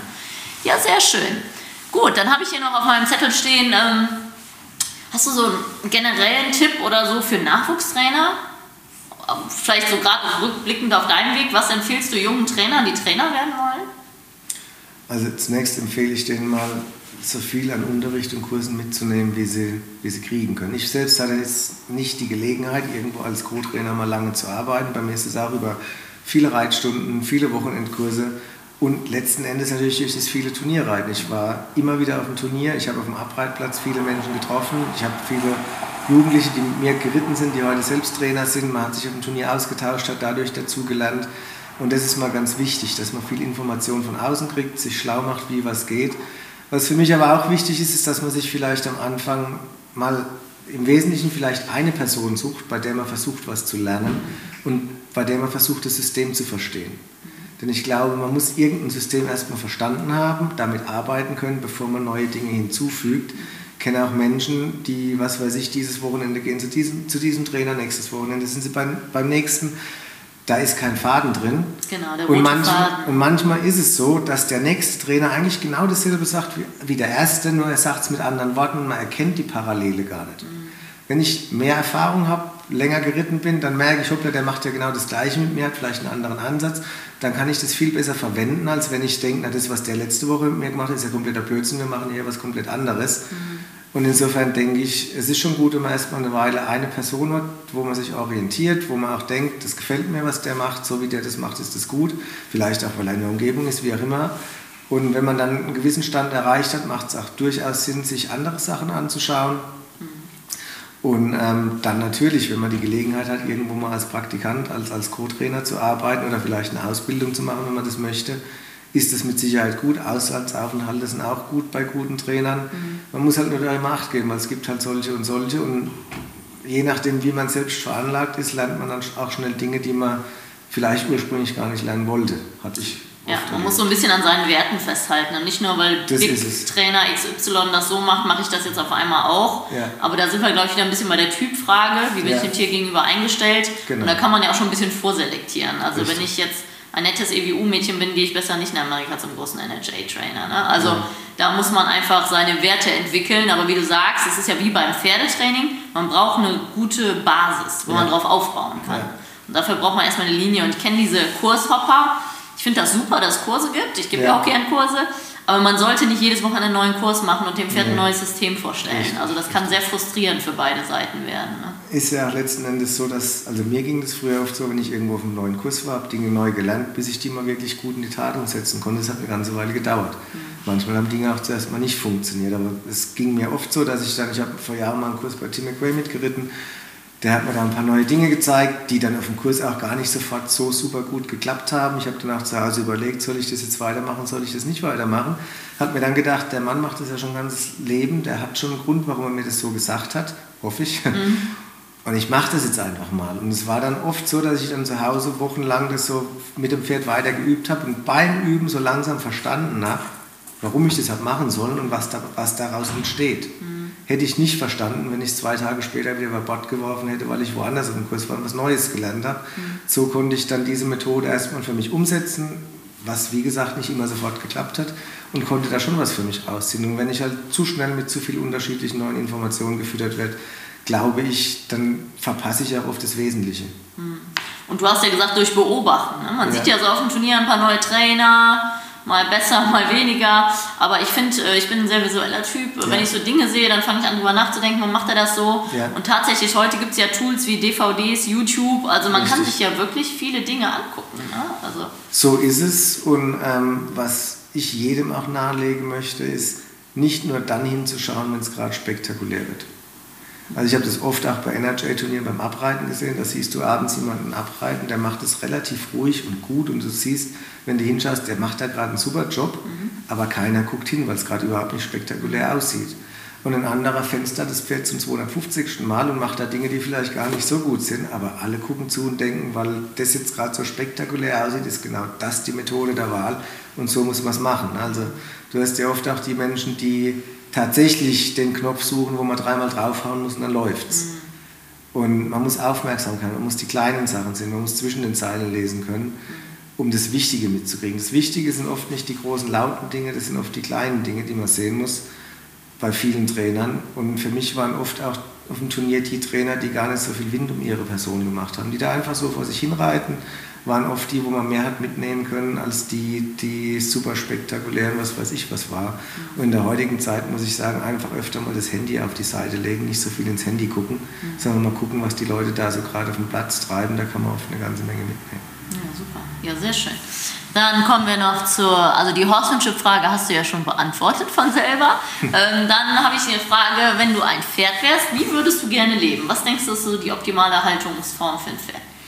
Ich glaube, dass das tatsächlich wieder typabhängig ist. Also es gibt bestimmt die Pferde oder viele Pferde, für die ist wahrscheinlich der beste Zustand im Offenstall, in der Gruppe mit anderen Pferden, mit viel Auslauf, Koppel, was auch immer.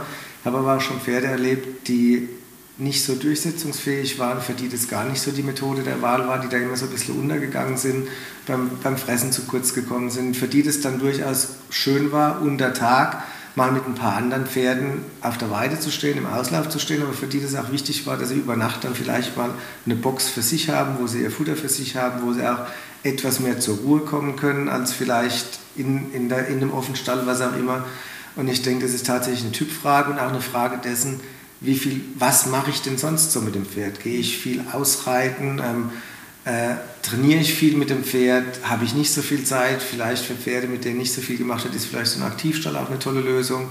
Ähm, für Pferde, die sowieso viel arbeiten müssen, ist es vielleicht nicht so gut, wenn er den ganzen Tag noch rumrennen muss und sich sein Futter zusammensuchen muss. Für den ist es vielleicht bequemer, wenn er sein Futter zentral an einem Ort findet und in der Box wieder, wieder zur Ruhe kommen kann. Also ich denke, das ist sehr pferdabhängig mhm. und ähm, auch davon abhängig, was tut das Pferd, wie wird es benutzt, also Turnierpferd, Freizeitpferd, was auch immer.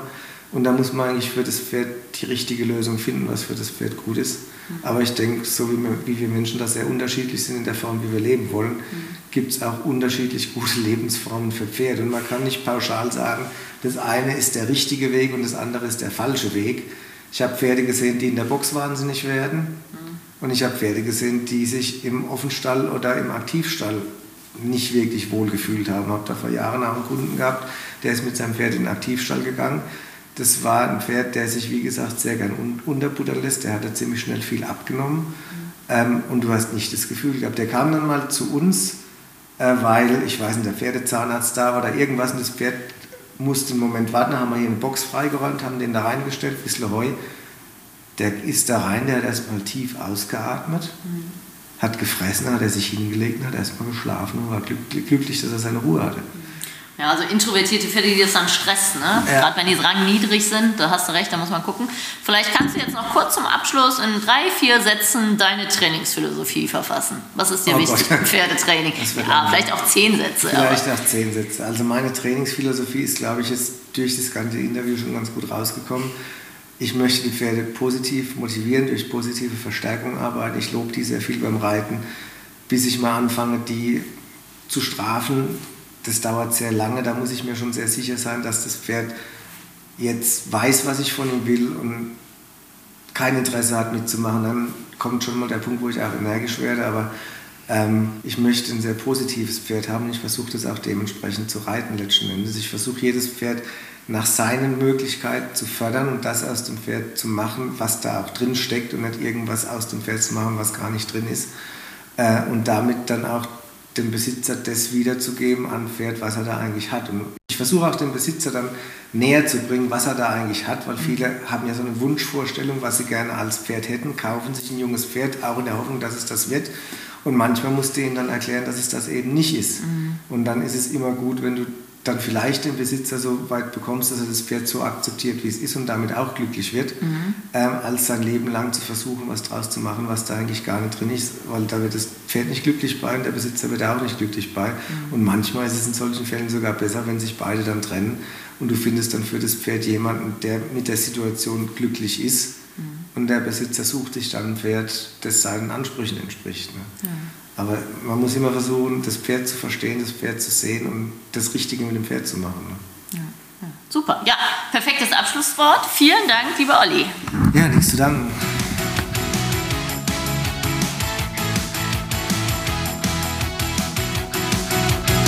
Also, die erste Frage. Wer war dein erfolgreichstes Pferd? Ähm, es ist schwierig zu sagen. Ich mache das jetzt schon gut 40 Jahre mit der Turnierreiterei und da waren natürlich sehr, sehr viele Pferde, die ich in verschiedenen Bereichen vorgestellt habe. Da habe ich Pferde viel bei der AQHA geschaut, ich habe Pferde EWU, NHA geschaut und, und, und. Und da waren viele Pferde dabei, die es mit Sicherheit verdient hätten, hier als, als sehr erfolgreiches Pferd herausgestellt zu werden. Im Reining-Bereich, glaube ich, ähm, waren es wahrscheinlich der Little Rough Bandit und der Smart Top Enterprise. Ähm, bei der EWU war es mit Sicherheit der Big Rodeo Rooster. Und so könnte ich jetzt wahrscheinlich noch einige Pferde mehr aufzählen, aber ich glaube, das würde den Rahmen des Ganzen hier sprengen. Deswegen belassen wir es mal dabei. So, die zweite Frage. Ähm, kann man aus jedem Pferd ein LK1-Pferd machen? Das ist eine sehr gute Frage. Also ich würde mal pauschal sagen, nein, weil es gibt unheimlich viel unterschiedliche Pferde und Pferderassen und ähm, ich glaube nicht, dass man pauschal aus jedem Pferd ein LK1-Pferd machen kann. Aber es ist manchmal mehr möglich, als man denkt. Also das ist ja immer eine Frage von Pferd-Reiter-Kombination. Und die Frage ist immer, kann der entsprechende Reiter aus diesem entsprechenden Pferd ein LK1-Pferd machen oder mit diesem Pferd in der LK1 bestehen? Und da ist oftmals mehr möglich, als man denkt. Und insofern kann man die Frage auch gar nicht so eindeutig beantworten. Wobei, wenn ich natürlich jetzt dann über das breite Spektrum der Pferderassen nachdenke, bleibe ich trotzdem bei meiner ursprünglichen Aussage. Nein, wahrscheinlich geht es nicht, weil das hat ja auch ein Stück weit was mit Talent und Fähigkeiten und, und ähm, dem, was so ein Pferd ausmacht, zu tun und wofür sie auch gezüchtet worden sind. Insofern, aus jedem Pferd geht es wahrscheinlich nicht, aber es geht oftmals mit Pferden, wo man vielleicht vorher gar nicht gedacht hat, dass es geht. So, kommen wir jetzt zur dritten Frage. Die lautet, würdest du Leuten empfehlen, diesen Berufsweg einzuschlagen, wenn der Wille wirklich da ist? Also was ich jedem empfehlen würde, der Interesse hat, diesen Berufsweg einzuschlagen, ist zum einen mal bei verschiedenen Trainern Praktikas zu absolvieren, einfach um wirklich ein Bild zu haben, was man da tatsächlich jeden Tag tut.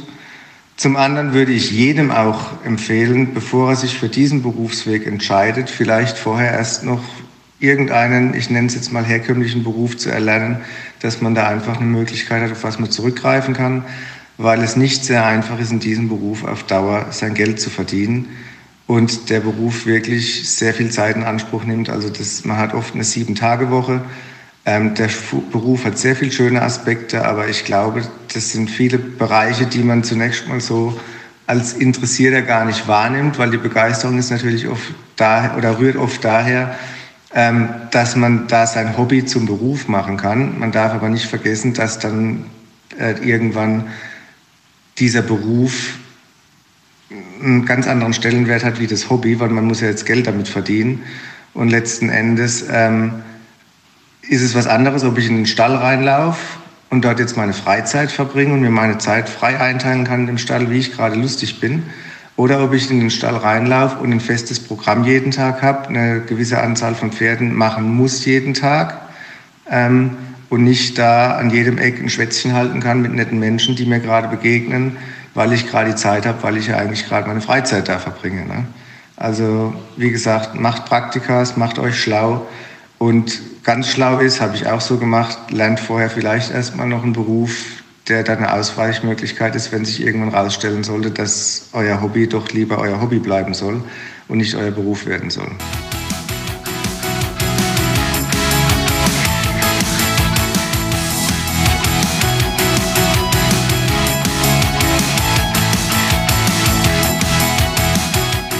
Hey, ich hoffe, du fandest diesen Pro Horse Talk genauso interessant wie ich. Wenn du noch mehr Infos brauchst, schau doch einfach mal vorbei auf meinen Seiten bei Instagram, Facebook oder unter leckebusch.com. Thanks for listening. Pro Horse Talk.